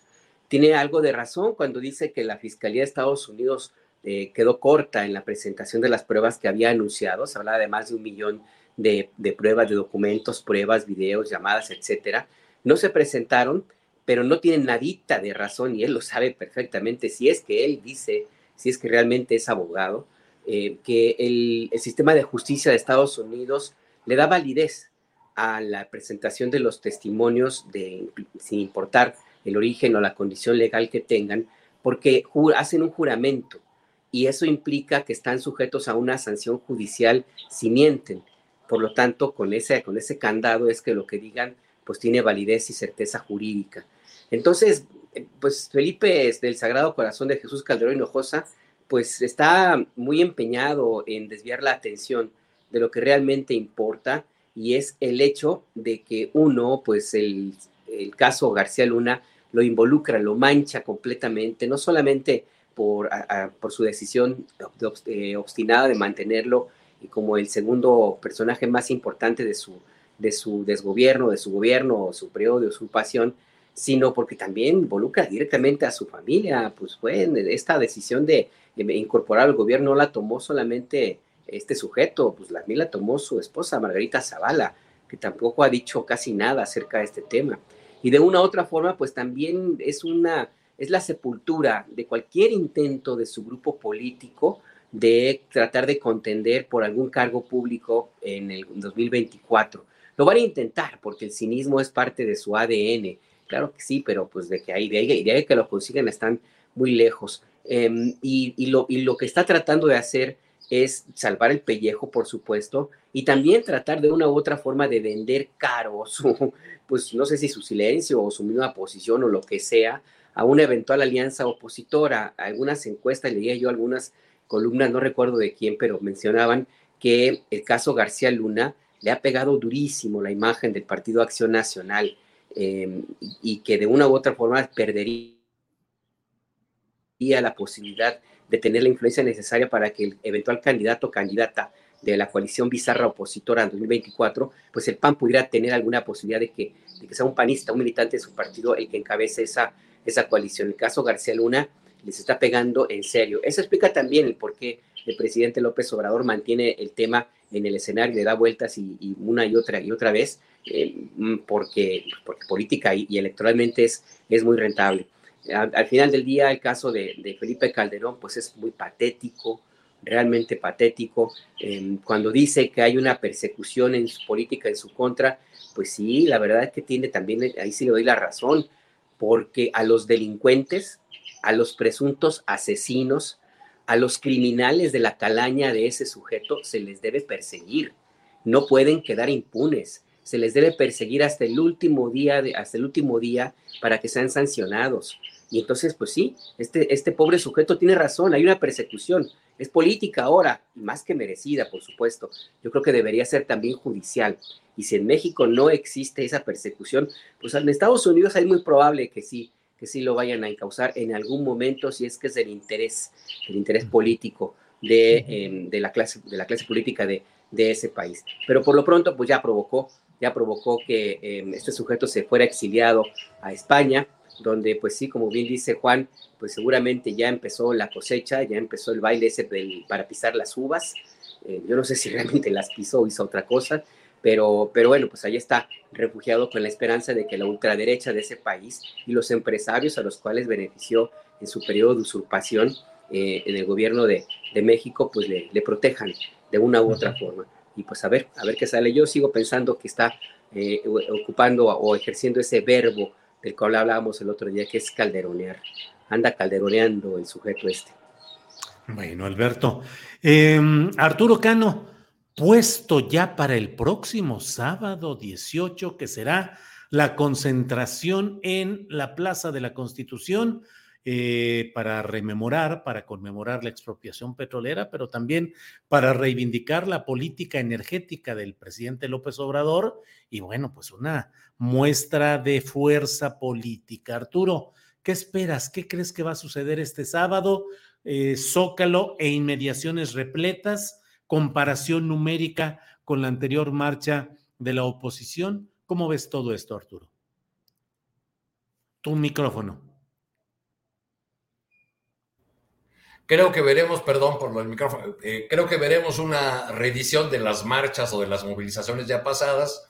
Es decir, hubo una marcha previa de la, de la oposición este, antes de su última concentración en el Zócalo, una réplica por el lado de la 4T el 27 de noviembre, que fue esa, eh, esa parada, eh, porque yo diría que difícilmente podemos llamar la marcha, esa parada que fue del Auditorio Nacional hasta el Zócalo. Entonces creo que pues van a echar toda la eh, carne al asador, las fuerzas vivas de la 4T, que veremos eh, una movilización muy grande, quizá más grande que la opositora, y veremos repetido el guion eh, opositor de acusar que a la 4T de una movilización de ignorantes y acarreados, mientras que la propia es una movilización de ciudadanos libres que rechazan el autoritarismo, etcétera, etcétera. Yo creo que esa va a ser la, discusión. Más allá de, esa, eh, de ese debate que, o, de esos ataques que van de un lado a otro en los medios de comunicación y en las redes sociales, eh, pues yo creo que podemos esperar una, eh, una movilización muy eh, muy amplia de, parte de la 4T, que siempre, que siempre ha tenido o ha elegido esas, esas fechas que tienen un significado especial eh, para la memoria mexicana, para eh, enviar mensajes importantes. Yo creo que podríamos esperar, dado los, los sucesos de, de esta coyuntura, un mensaje importante el presidente de la República en materia de la relación con Estados Unidos, eh, quizá también de la, de la política interna, cosas que ya, algunas de, esas cosas ya las ha ido eh, perfilando, las ha ido prefigurando, pero pues qué, qué mejor fecha que la expropiación petrolera, que, que fue un evento histórico en el que el presidente Lázaro Cárdenas hizo frente a las entonces poderosísimas compañías petroleras de Estados Unidos, eh, eh, Inglaterra, en fin, eh, a, un costo elevado. luego vinieron largos años de, levantar esa industria petrolera.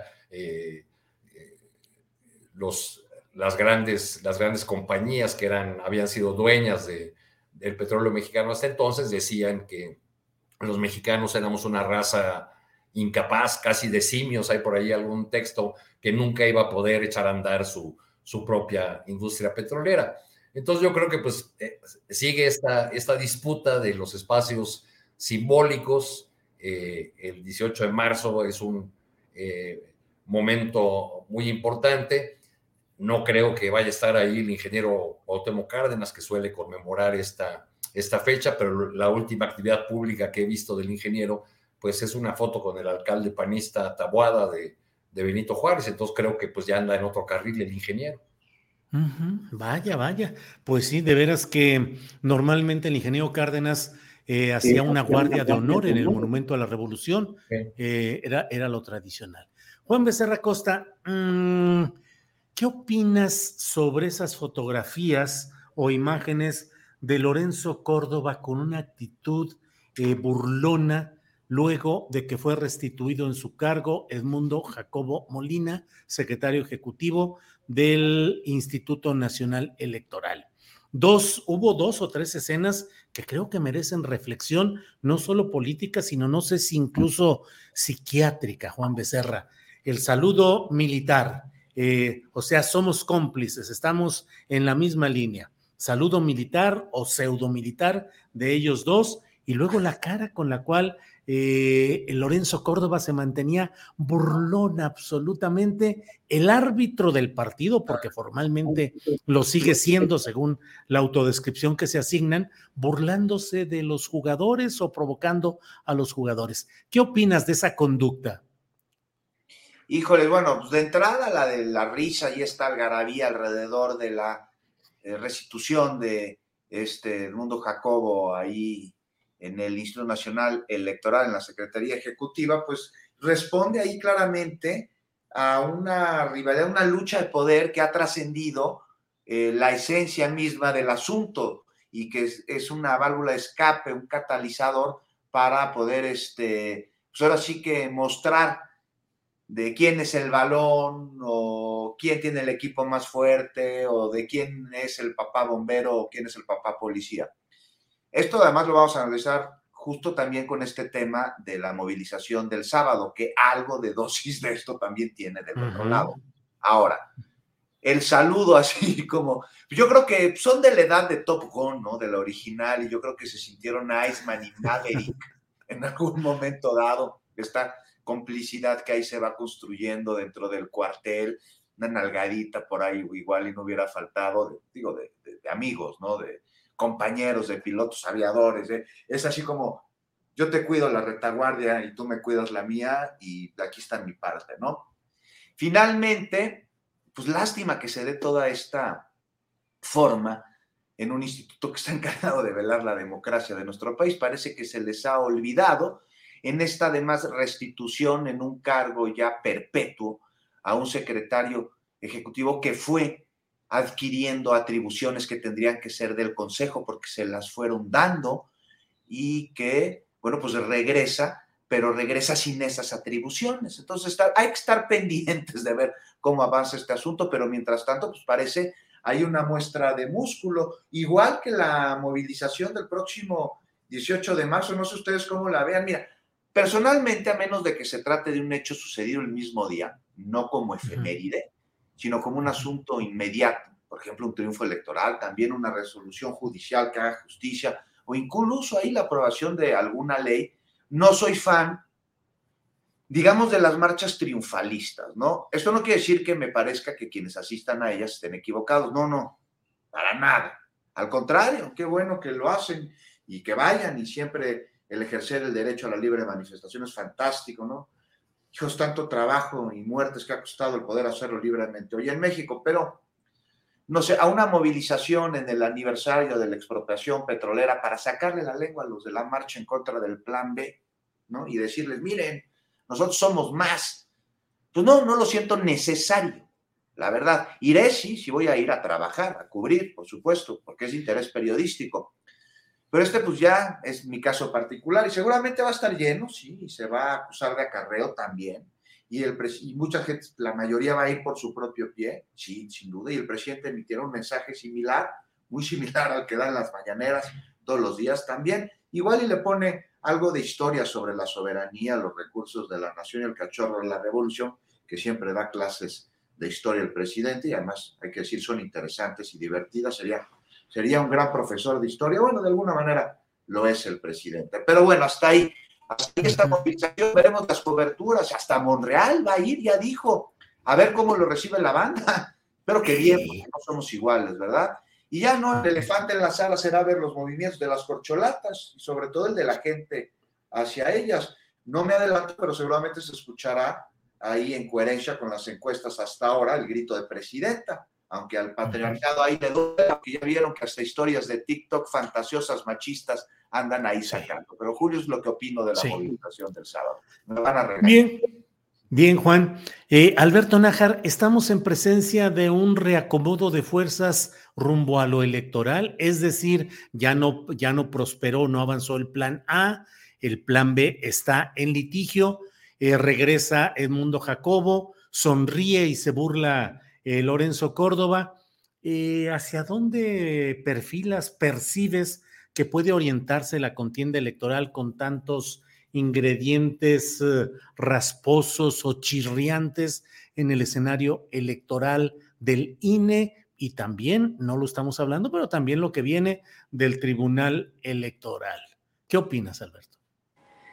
Pues mira, em, para que pueda haber una contienda, digamos, de, de, disputa cerrada, pues, pues tendría que haber ya un candidato muy claro, candidata de parte de la oposición, y no lo hay.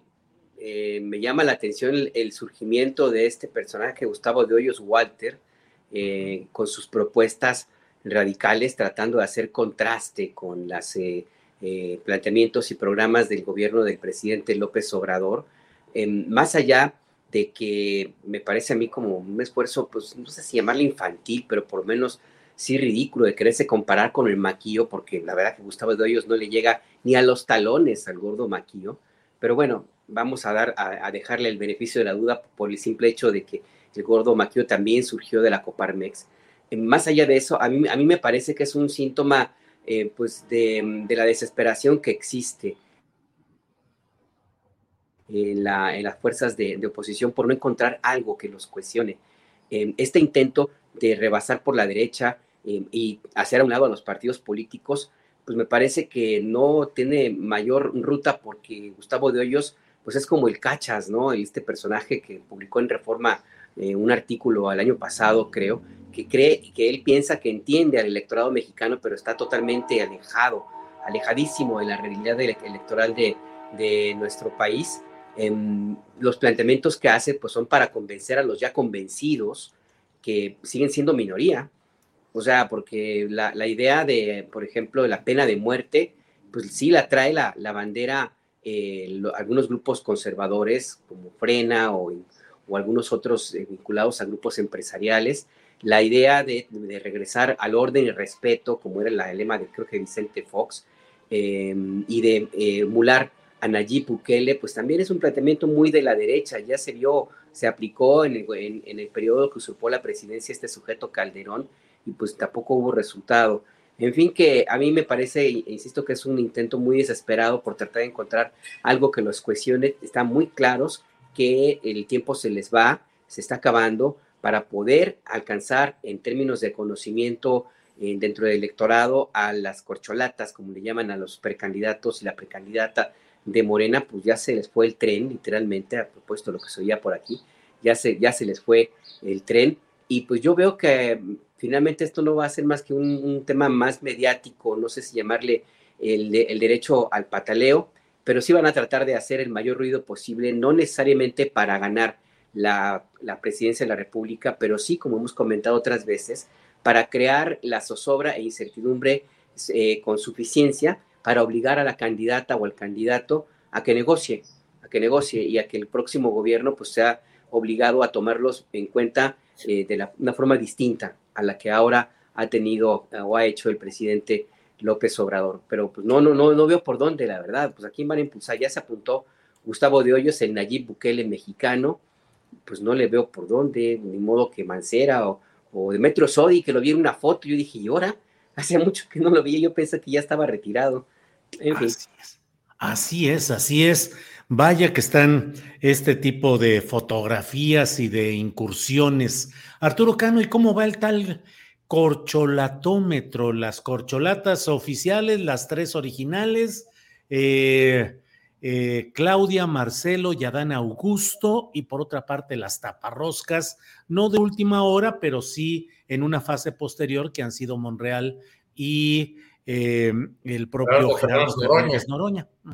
¿Cómo vas viendo las cosas? Eh, de veras, todo parece indicar que la operación política está concentrando todo el poderío en uh, Claudia Sheinbaum. ¿Es Claudia, Arturo? Pues me parece que las últimas señales y los últimos movimientos en el tablero así lo, lo confirman.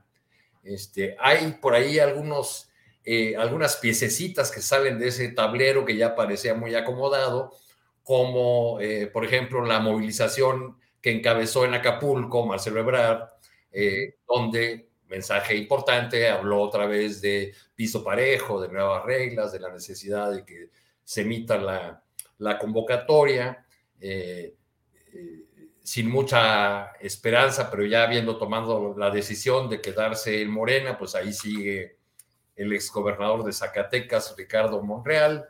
Eh, me tocó ver hace un par de días a Gerardo Fernández Noroña como invitado de honor de Napoleón Gómez Urrutia, Urrutia en la sede del sindicato minero, donde conmemoró el líder Napoleón y senador eh, los cuatro años de, aquello que estuvo o que fue anunciado ah, como, como la eh, central sindical que reemplazaría a la CTM, que sería la consentida de este, de este gobierno, la Confederación Internacional de Trabajadores.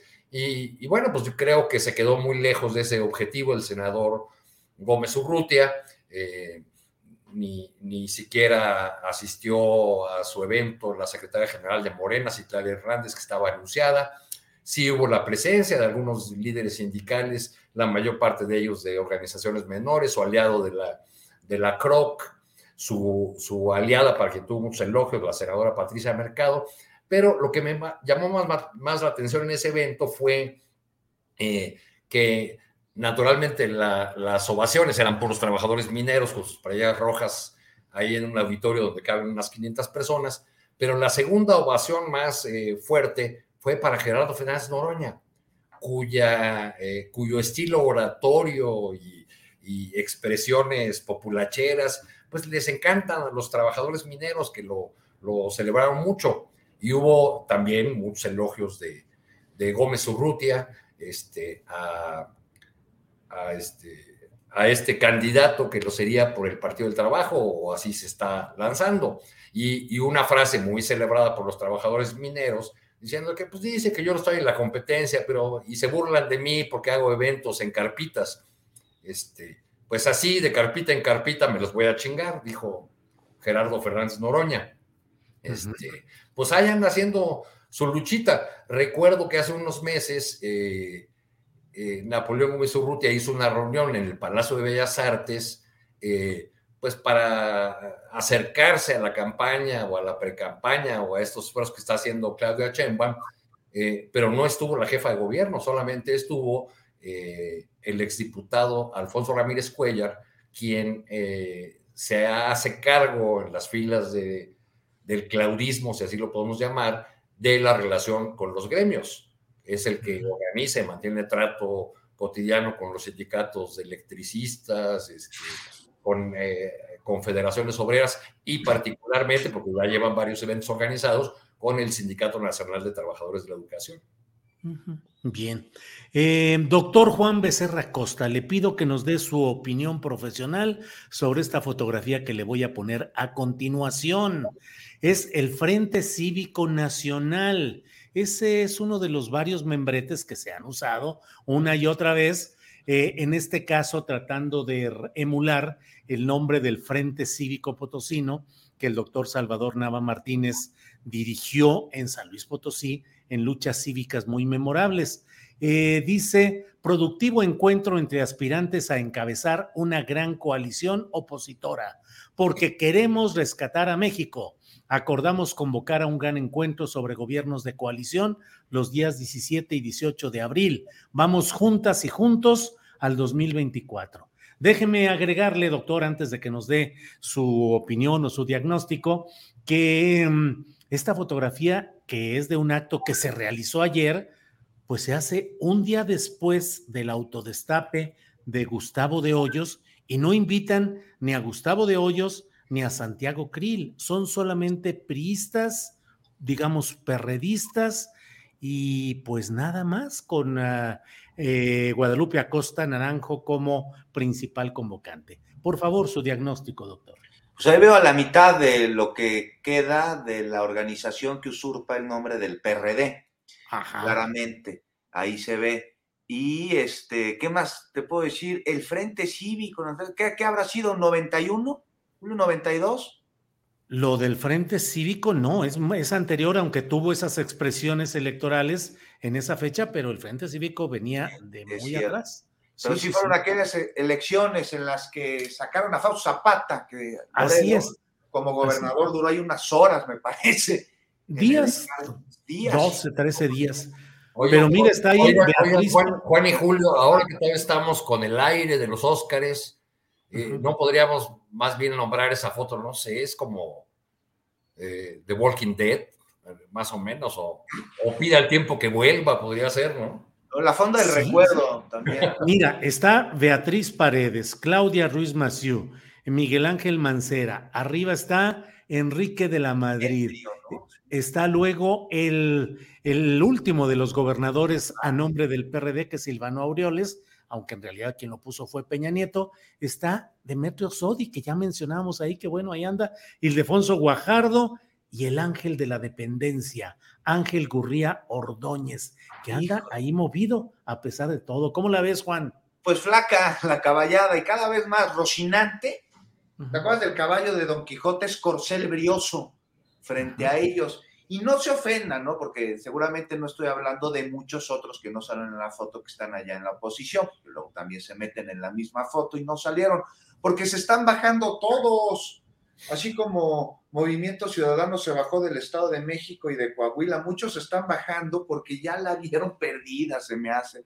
Julio, mejor piensan en el 2030 porque el 2024 tiene su batalla al interior de Morena y hasta ahí. Y me parece que ya lo saben, todos lo saben, no nos hagamos. Mira, acabo de entrevistar, por ejemplo, a Samuel García y ya me dijo que para el 24, no, que nada, ¿no? Que una vez que concluya con su gubernatura va a agarrar un Tesla y que se va a ir a recorrer el país. Por supuesto, con miras al 2030 y así, así muchísimos. Colosio me parece que también trae por ahí la idea y cada vez más. ¿No? ¿Para qué nos desgastamos? Están pensando. Y bueno, regresando a la foto, alguien tiene que contender, Julio. Se buscan peces medianos, algo así como, como sucedió con una de las que aparecen en esta misma foto en las elecciones de, de la Ciudad de México este, con Beatriz Paredes. ¿Te acuerdas? Luego pusieron a Miquel Arriola, pero Pusieron a Beatriz Párez, que ahí está esa, en esa foto. Sabían que iban a perder, pero le prometieron que por hacer ahí la balona de que hubiera una candidata, pues sería Brasil de embajadora, además justo en épocas mundialistas y olímpicas, que además quitaron un gran embajador de carrera, era Alejandro de la Peña, para darles el premio a Beatriz Paredes. Y ahora vemos, pues ahí, ¿no? Al que no salió en la foto que decías, a un, a un empresario que quiere repetir ahí un modelo, que ya vimos que no funciona, este nombre de batallas gremiales a Gustavo de Hoyos, que sin una carrera en el servicio público, pues no sé, busca ser candidato presidencial, muy válida sin duda su postura, habrá quien represente, seguro, me recuerda a las elecciones de 1976, todo esto que estamos viendo, Julio, cuando López Portillo, pues no tuvo contrincante, parece que así va a ir, y te digo, alguien tiene que ocupar la, la, la posición de candidato, pero los buenos, los, los, que podrían, me parece que dar realmente una batalla, pues yo creo que se, se, están bajando porque no ven posibilidades y se van a quemar todavía más en el 2024. Y no va a faltar, como Gustavo de Hoyos Walter o como cualquier otro, quien diga, yo sí voy, como no faltó tampoco para el gobierno de la Ciudad de México por parte de candidatos del PRI, que se sabía que iban a perder a priori. No sé tú cómo la ves.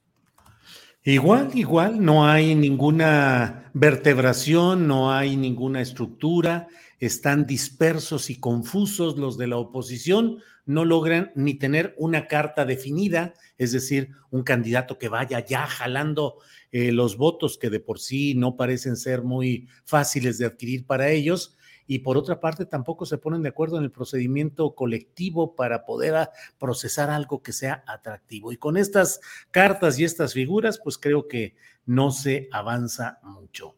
Alberto Nájar, y ya que estamos aquí metidos en el análisis electoral, ¿cómo vas viendo lo relacionado con el Estado de México y con Coahuila? Sostenemos una idea que hemos... Eh, eh, algunos hemos expresado de que pudiera estarse en presencia de una derrota de Morena en Coahuila y de un triunfo de Morena en el Estado de México? ¿O cómo ves las cosas, Alberto? No veo muchos cambios, la verdad. Yo sí creo que Coahuila, en Morena, aunque parece que empieza a moverse en las encuestas más de lo que estaba al principio, más por el, el, desorden que hay en el lado del PRI, que por realmente que Armando Guadiana esté haciendo mucho, eh, no creo que le alcance todavía, pero todavía aún falta, pues habrá que, habrá que verlo. El Estado de México, yo sí creo que la contienda va pues muy, muy como al principio, la maestra Delfina sí sigue con un, una importante ventaja.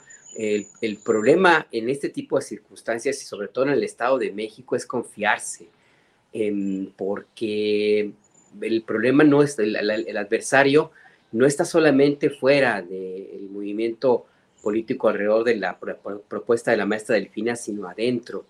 Eh, hasta, hasta dónde realmente va a alcanzar la unidad y hasta dónde va a alcanzar eh, estos pactos que se, que se hicieron, pues de ahí va a depender en mucho la manera en la cual llegue eh, a, a, las elecciones de junio la maestra Delfina, que hasta ahora todo parece indicar que sí va a ganar la, la, gubernatura. Ya mismo la misma Alejandra del Moral, de una u otra forma, también ya lo, lo reconoció. Eh, me llama la atención esta idea de movimiento ciudadano, de bajarse de la contienda de los dos estados. Como que ahí no sé si sea una realmente una, un guiño que pueda hacer Dante Delgado hacia, hacia el presidente López Obrador, que es el jefe político real de Morena, eh, o si realmente lo que están tratando de hacer es, como bien dijo, mantenerse a salvo y eventualmente ante la derrota que puede haber en el Estado de México, en la forma como ganen o no, eh, como ganen en, Coahuila, pues van a llegar desgastados esta, este movimiento opositor. Y lo vemos ahora con esta foto que, acabas de presentar, la que comentaba que me llamó la atención, que estaba Demetrio Sodi, el ángel de la dependencia, hace mucho que no lo veía, yo lo, la, verdad que no lo, no lo reconocí. Vemos también que no invitaron a Claudio X tampoco, por ahí. Este, como que algo, algo ocurrió ahí, la insurrección de los empleados, eh, y por supuesto a Gustavo de Hoyos pues, no, no lo iban a, a, convocar. Entonces yo sí, sí veo el escenario hasta ahora muy parecido. Eh, insisto, el problema es que se confíen, porque ese es el tema, el tema que, que, le pasó a Claudia, Claudia Sheinbaum en Ciudad de México. Llevamos ya mucho tiempo, Julio Alberto, hablando de que la oposición no tiene ni proyecto, ni programa, ni candidato.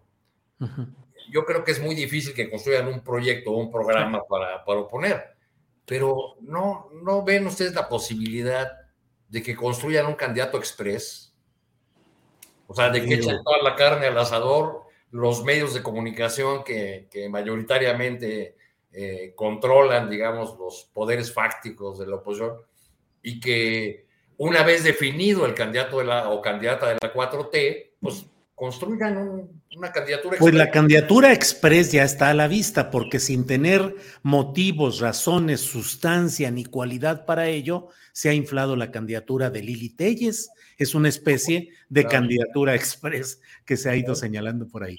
Antes de seguir adelante, eh, Arturo, Déjame, eh, tenemos una información que nos va a compartir Marta Olivia López. Eh, si quieren luego preguntarle algo, cualquier cosa, aquí está Marta Olivia. Buenas tardes. ¿Qué tal, Julio? Muy buenas tardes. Saludo a Arturo, también a Juan y también a Alberto. Qué gusto verlos. Marta Olivia, ¿qué información nos tienes? ¿Hay algo relacionado con el exgobernador eh, Tomás Yarrington? Así es, ha sido eh, encontrado culpable y sentenciado a nueve años de prisión allá en una cárcel en Estados Unidos. Recordemos que él eh, fue detenido en 2017 en Italia y posteriormente llegó a Estados Unidos que lo reclamaba en 2018. Es una pena de nueve años de prisión si ya lleva cinco y ya entregó una, eh, una propiedad en, en, Puerto Isabel, cruzando Matamoros, Brownsville, Texas, pues suena bastante a negociación. Digamos que por un lado me parece, Julio, que están haciendo esta, eh, impartiendo esta justicia a la gringa, a la estadounidense, donde allá sí los castigan, porque en México no ha habido absolutamente nada. Y bueno, es allá donde los reclaman. Finalmente, eh, la condena fue a nueve años de prisión, como decía, por aceptar más de 3.5 millones de dólares en sobornos ilegales y utilizar para adquirir fraudulentamente propiedades en Estados Unidos. Esto lo dijo el fiscal de distrito del sur de Texas, Al-Lamdad Hamdan. Él se, recordemos que él se declaró culpable el 25 de marzo del 2021 y en ese entonces el juez empezó, empezaron las pláticas y él se comprometió a regresar parte de sus propiedades. Marta Olivia, nueve años, pues sí, resulta muy, parece muy poquito respecto a todo aquello de lo cual se le acusó. Eh, ¿Y qué quedaría, se supone, eh, en libertad en los tiempos que se vayan dando?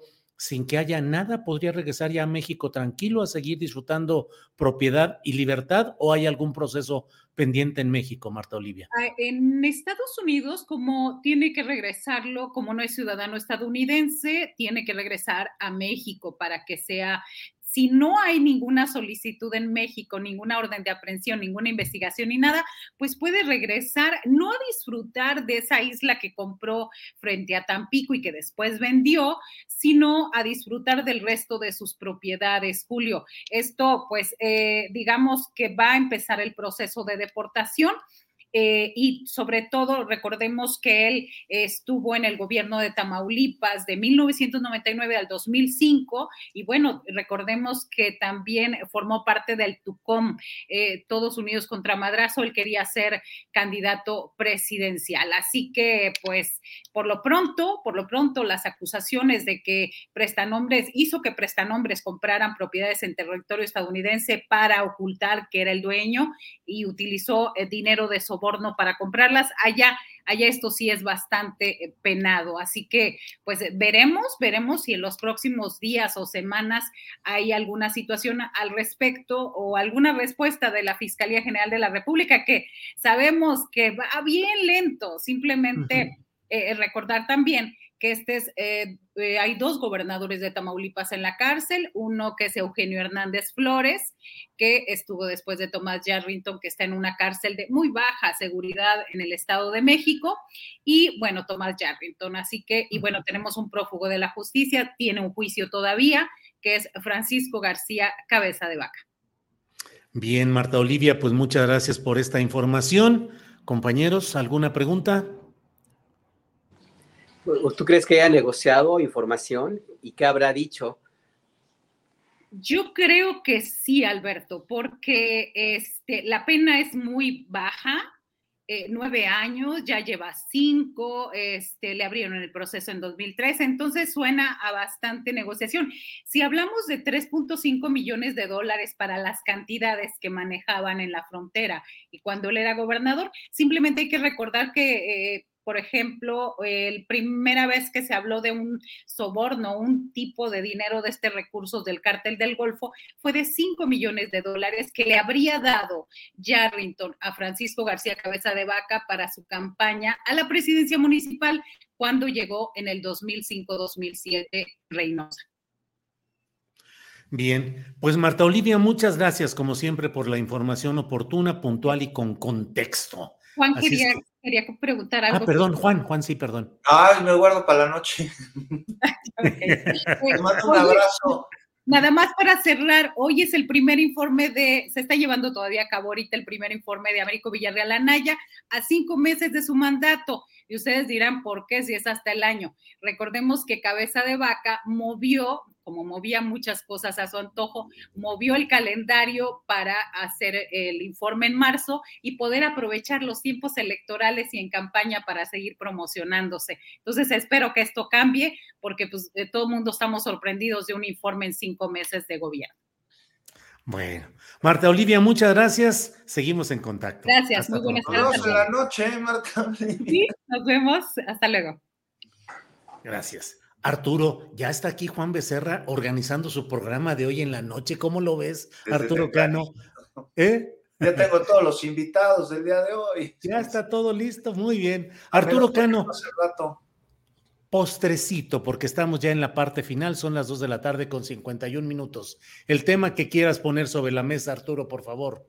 Pues ya, ya que estamos hablando de nuestra complicadísima relación con, con Estados Unidos, del fentanilo, este, de esta propuesta del, presidente de eh, pedir a los expertos que digan si, si puede ser sustituido o no, me, parece que es más de lo mismo, más de, el provisionismo como una salida cuando está probadísimo que nunca ha, sido una solución.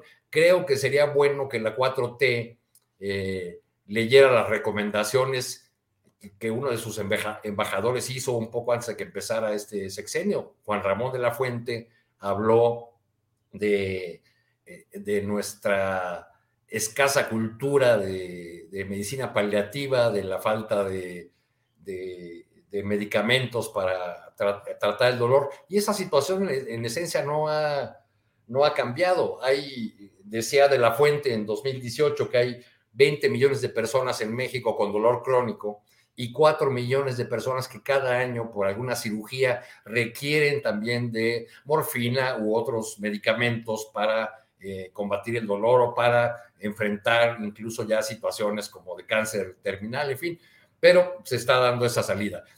Son, hay una luz de una gran cantidad de temas que tienen que ver con esa complicadísima relación con Estados Unidos, pero estos días me ha llamado mucho la atención la nota que dieron ayer los medios locales en Ciudad Juárez sobre eh, el asesinato por estrangulamiento de migrantes que a lo largo de un año, me parece, han aparecido eh, en la misma colonia, en la misma eh, calle, en cuatro cuadras, los cadáveres de personas estranguladas. Y al parecer esto se debe a la, pues bueno, por un lado a la inacción de las autoridades y la falta de protección a los, a los migrantes, pero también a la impunidad con la que actúan las mafias de tratantes de, personas.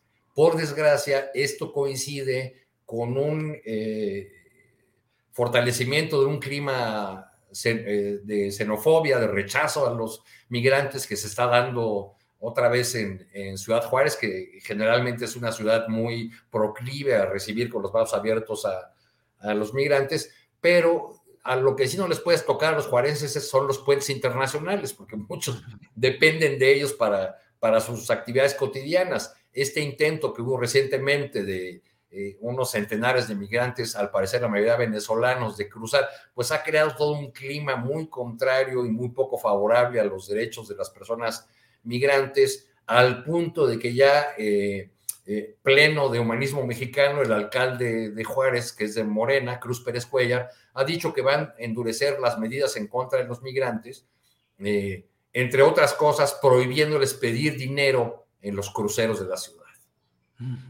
Vaya, vaya. Arturo, gracias. Eh, Juan Becerra Costa, por favor, postrecito. También con el tema del fentanilo, porque es importante hacer aquí una aclaración. Será complicadísimo sustituirlo por otra sustancia que carezca de las mismas características o similares. Caray, será ya trabajo de los investigadores médicos, los farmacólogos, pero quien lo haga se va a llevar el premio Nobel de Medicina.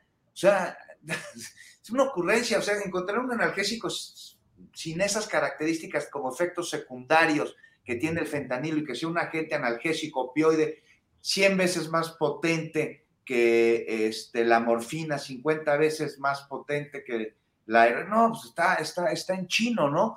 Ahora, lo que sí sería bueno cuando se está hablando de este tema es que, pues, se encuentre un sustituto, ¿no? Primero a los medicamentos psiquiátricos que no hay en México, que se están necesitando, que no están surtiendo ni en farmacias ni en hospitales.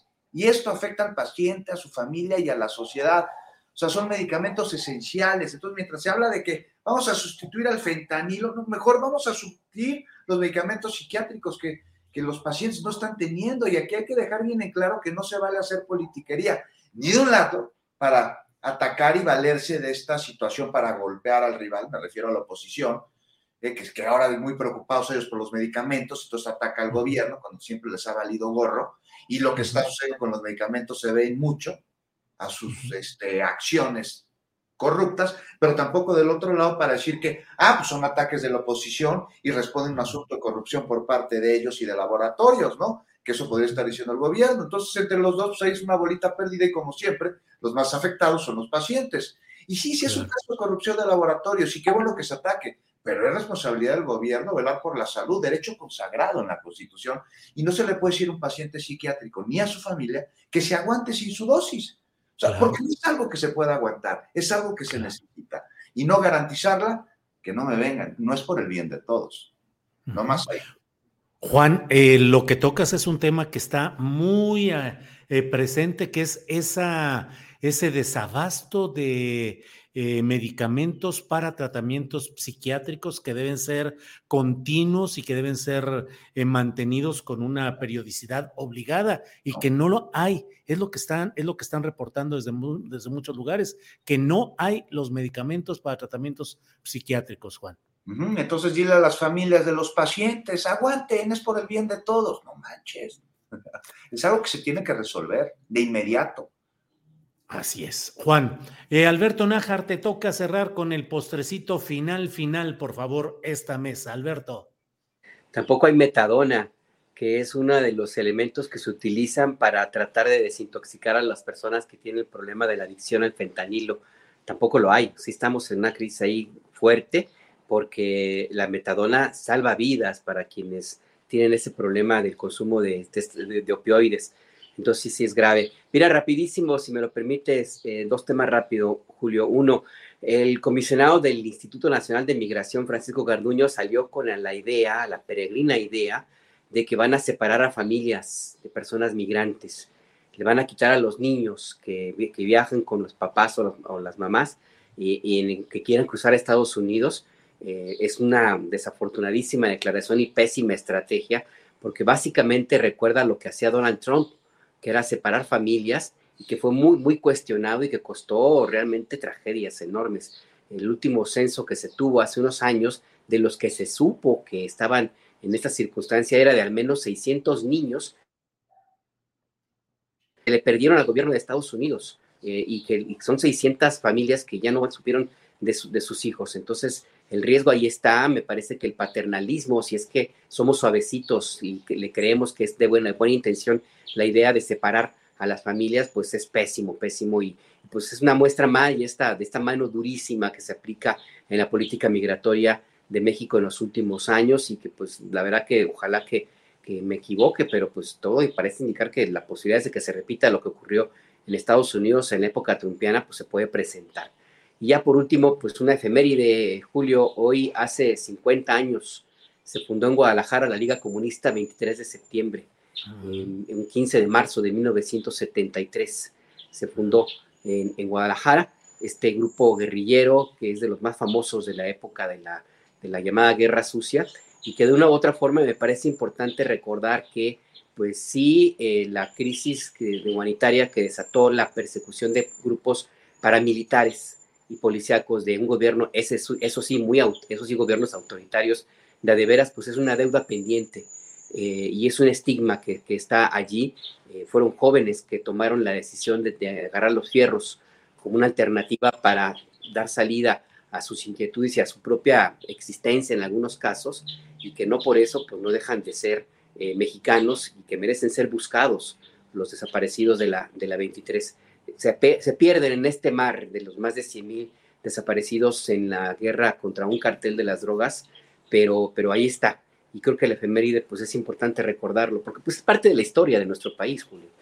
Sí, así es, Alberto, parte de la historia de la desesperación de generaciones de mexicanos que consideraron que la vía electoral no permitía la transformación profunda de una realidad contundente, apabullante, autoritaria, con guante blanco y con guante de seda en apariencia, pero siempre con el puño de hierro cuando era necesario. Entonces, después del 68 y de todas las experiencias de aplastamiento de disidencia ciudadana, se dio eh, todo lo que ha significado eh, esa irrupción de jóvenes que entraron en ese esquema. Y no olvidar que los frutos democráticos que hoy se celebran y se discuten, los auténticos frutos de avance democrático provienen también de esas luchas de jóvenes y de personas en general que habiendo tomado la decisión de tomar las armas, también impulsaron ese proceso democrático progresista o de izquierda, no el otro, el, el uh, individualista de la derecha, sino el proceso social. En fin, Alberto, pues muchas gracias a los tres, Arturo, Juan. Gracias. ¿Algún último comentario? Lo que quieran, queda un minutito para cada cual o ya cerramos el changarro, Arturo. Ya vamos eh, eh, cerrando el changarro para prepararnos para la marcha del 18 de, eh, para el meeting. Va a ser meeting, ¿verdad? El sí, 18 pues de marzo, concentración solamente en la, en la Plaza Mayor. Así es. Pues así ahí, es. Nos, ahí nos veremos. Ahí nos veremos. Juan Becerra Costa, gracias. Hasta pronto. Ahí, ahí te veo de nuevo, Arturo, en la marcha. A ver si volvemos a cotorrear como en la pasada. No, es que ahora sí nos vamos a encontrar a más cuates. Ahí éramos los únicos, me parece. Abrazo. Sí, sí. Abrazo igual a Adriana y a todos los que nos escuchan. Gracias. Alberto Nájar, gracias. Buenas tardes. Buenas tardes, un abrazo. Y pues seguramente íbamos a andar todos, así es que pues hay que hacer el programa ya. Así es. Arturo, gracias y hasta luego. Gracias, gracias a los tres. Nos vemos pronto. Gracias. Son las 3 de la tarde con dos minutos y ya estamos con Adriana Buentello. Adriana, ya estamos puestos. A ver, ya, entramos y salimos, no hay problema, ya estamos aquí. Adriana. Este, Julio, para comentar que pues, en, esta resolución que acaba de dar hace unos minutos el Tribunal Electoral del Poder Judicial de la Federación, pues Carla Humphrey, la consejera actual del Instituto Nacional Electoral, queda fuera del proceso pues que se llevará a cabo por la presidencia del instituto y esto lo resolvieron tras considerar eh, pues en el propio proyecto incluso que pues presentó el, eh, magistrado Reyes Rodríguez que se trata de reelección. Vamos a escuchar eh, pues unas palabras que captamos del magistrado José Luis Vargas. A mí aquí lo que me, también me, hace convencerme de esa posición es el, el, el elemento de la temporalidad me parece que la Constitución es expresa eh, en decir que el consejero presidente y los consejeros electorales durarán en su encargo nueve años y no podrán ser reelectos. Es decir, no nos da margen. Pues sí, ese es el argumento central de índole jurídica, no reelección.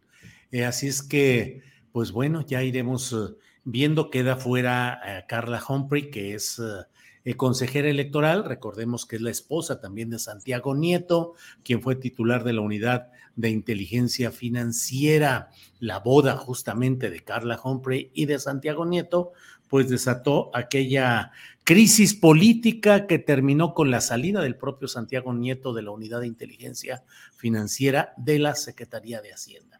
Pues haciendo las cosas, Adriana, Acalor, ¿Acalorada ahora sí ya o todavía no? No, está, está fresco. Este, no, eh, pues, eh, pues fíjate que, que, está todavía como sospechoso. Ayer sí llovió en algunas partes, así que pues también esperamos eh, que pues llueva por la tarde, pero ahorita todavía se ve un poco tranquilo, pero afortunadamente no hay calor por allá como está, Julio. También, también, este, con airecito, es decir, con fresquecito nada más, pero no, no, no se ha venido el calor todavía. Pues Adriana, hemos dado cuenta de lo más interesante de este día, tanto con información como con la plática con nuestros compañeros de la mesa de periodistas, Marta Olivia informando de lo de Tamaulipas, en fin, pues ahí vamos caminando. Y bueno, pues Adriana, llega la hora de darle las gracias a quienes nos han acompañado en esta transmisión, a la audiencia, al público, a la tripulación astillera y astillero, tripulación astillero, y prepararnos, uh, Adriana, porque eh, ya huele, huele a qué políticamente en estas horas y en estos días, Adriana, ¿a qué huele? Pues políticamente yo diría que a pleito, siempre. Julio, uno que se asoma a las redes sociales es como de, ay, otra vez. Sí, sí, ¿Quién sí. Se sí, está sí, dando, ¿Quién se está dando contra quién? ¿No? En, entrar, este, no me acuerdo de quién era, tiene años esta frase, Julio, pero es de entrar en modo activista o en modo peleador. Sí, sí, sí. Se ha puesto complicado todo ese asunto, la verdad, pero bueno, pues uh, resulta cada vez más difícil asomarse a lo que es uh, las redes sociales porque el tiroteo está a todo lo que da. Pero Oye, bueno, Adriana Buentello, Nada más pues uh, preguntarte, preguntarte, Julio, si tú no has visto pues extraño este algoritmo en Twitter particularmente, que es esta red que está ya liderando Elon Musk. Este, no sé, Adriana, ahí sí me agarras en offside. ¿A qué te refieres exactamente? Pues es que, eh, digo, si no lo sabes, qué bueno, porque también es sano que te alejes un poco de Twitter, pero sí ha cambiado mucho. Obviamente los algoritmos ah. cambian constantemente, pero de pronto ya no entendemos qué nos está sugiriendo el algoritmo de Twitter. Pero a mí, Julio, sí me parece un poco escabroso que pues esta red que está en manos de un personaje que me parece completamente deleznable por la forma en que se dirige a, pues, eh, pues a muchas personas, eh, pero pues también por cómo privilegia, es una especie de Salinas Pliego, pero pues imagínate, reloaded. Así que el, el hecho de que esté cambiando el algoritmo en Twitter, creo que sí es muy importante porque pues no le vemos de pronto pies ni cabeza, pero quién sabe qué es lo que esté de fondo. Ya sabemos que las cuestiones muy teledirigidas, en este caso de las redes sociales, pues tienen acceso a nuestros datos, a la información y el tema de cómo estén interpretando nuestros gustos, nuestras creencias, nuestra ideología, pues es peligroso para un personaje con estos intereses. Así que yo creo que vale la pena que profundicemos más adelante en esto, pero para los que estamos sacados de onda, Julio, de no sabemos de qué nos están sugiriendo de pronto esos algoritmos de Twitter, pues es una especie de red flag. Sí, están sucediendo cosas muy extrañas en cuanto a la promoción, los, eh, los tweets promocionados, eh, nuestra propia promoción de lo que nosotros producimos también entra ahí en esquemas muy peculiares.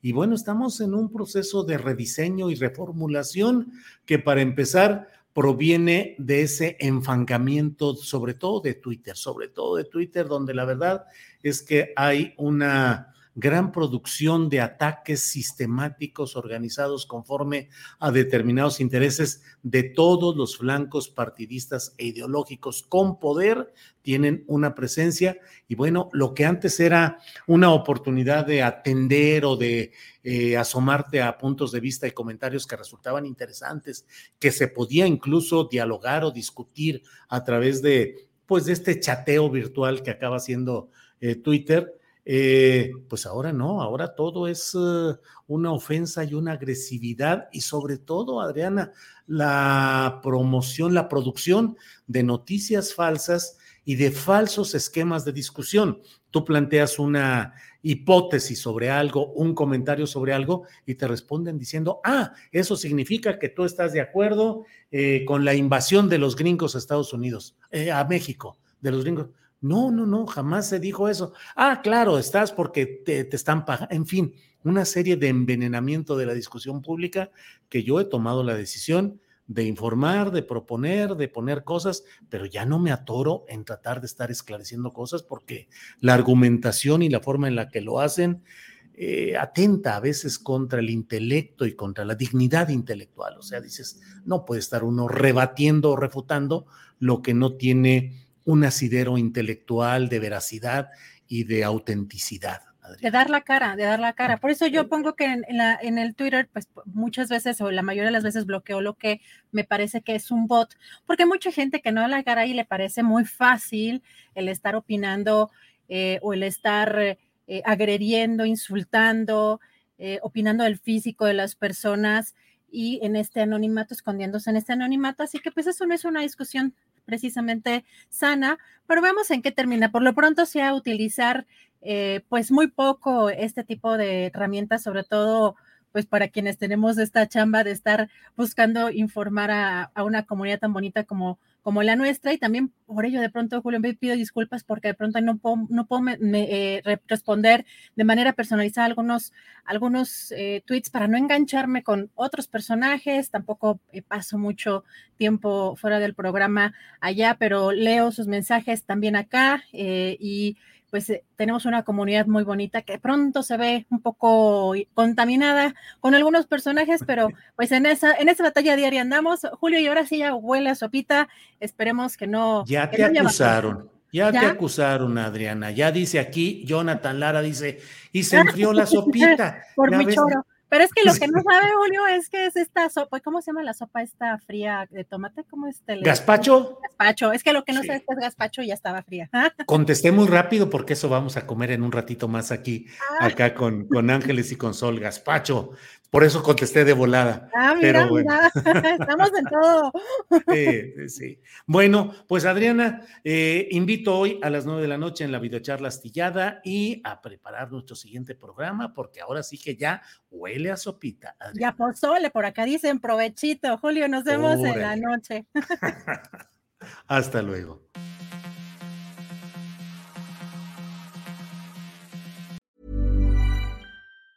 Planning for your next trip? Elevate your travel style with Quince. Quince has all the jet setting essentials you'll want for your next getaway, like European linen, premium luggage options, buttery soft Italian leather bags, and so much more. And it's all priced at 50 to 80% less than similar brands. Plus, Quince only works with factories that use safe and ethical manufacturing practices. Pack your bags with high-quality essentials you'll be wearing for vacations to come with Quince. Go to quince.com slash trip for free shipping and 365-day returns.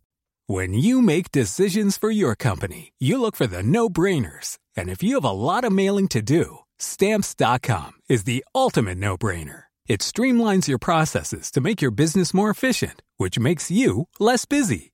Mail checks, invoices, legal documents, and everything you need to keep your business running with Stamps.com.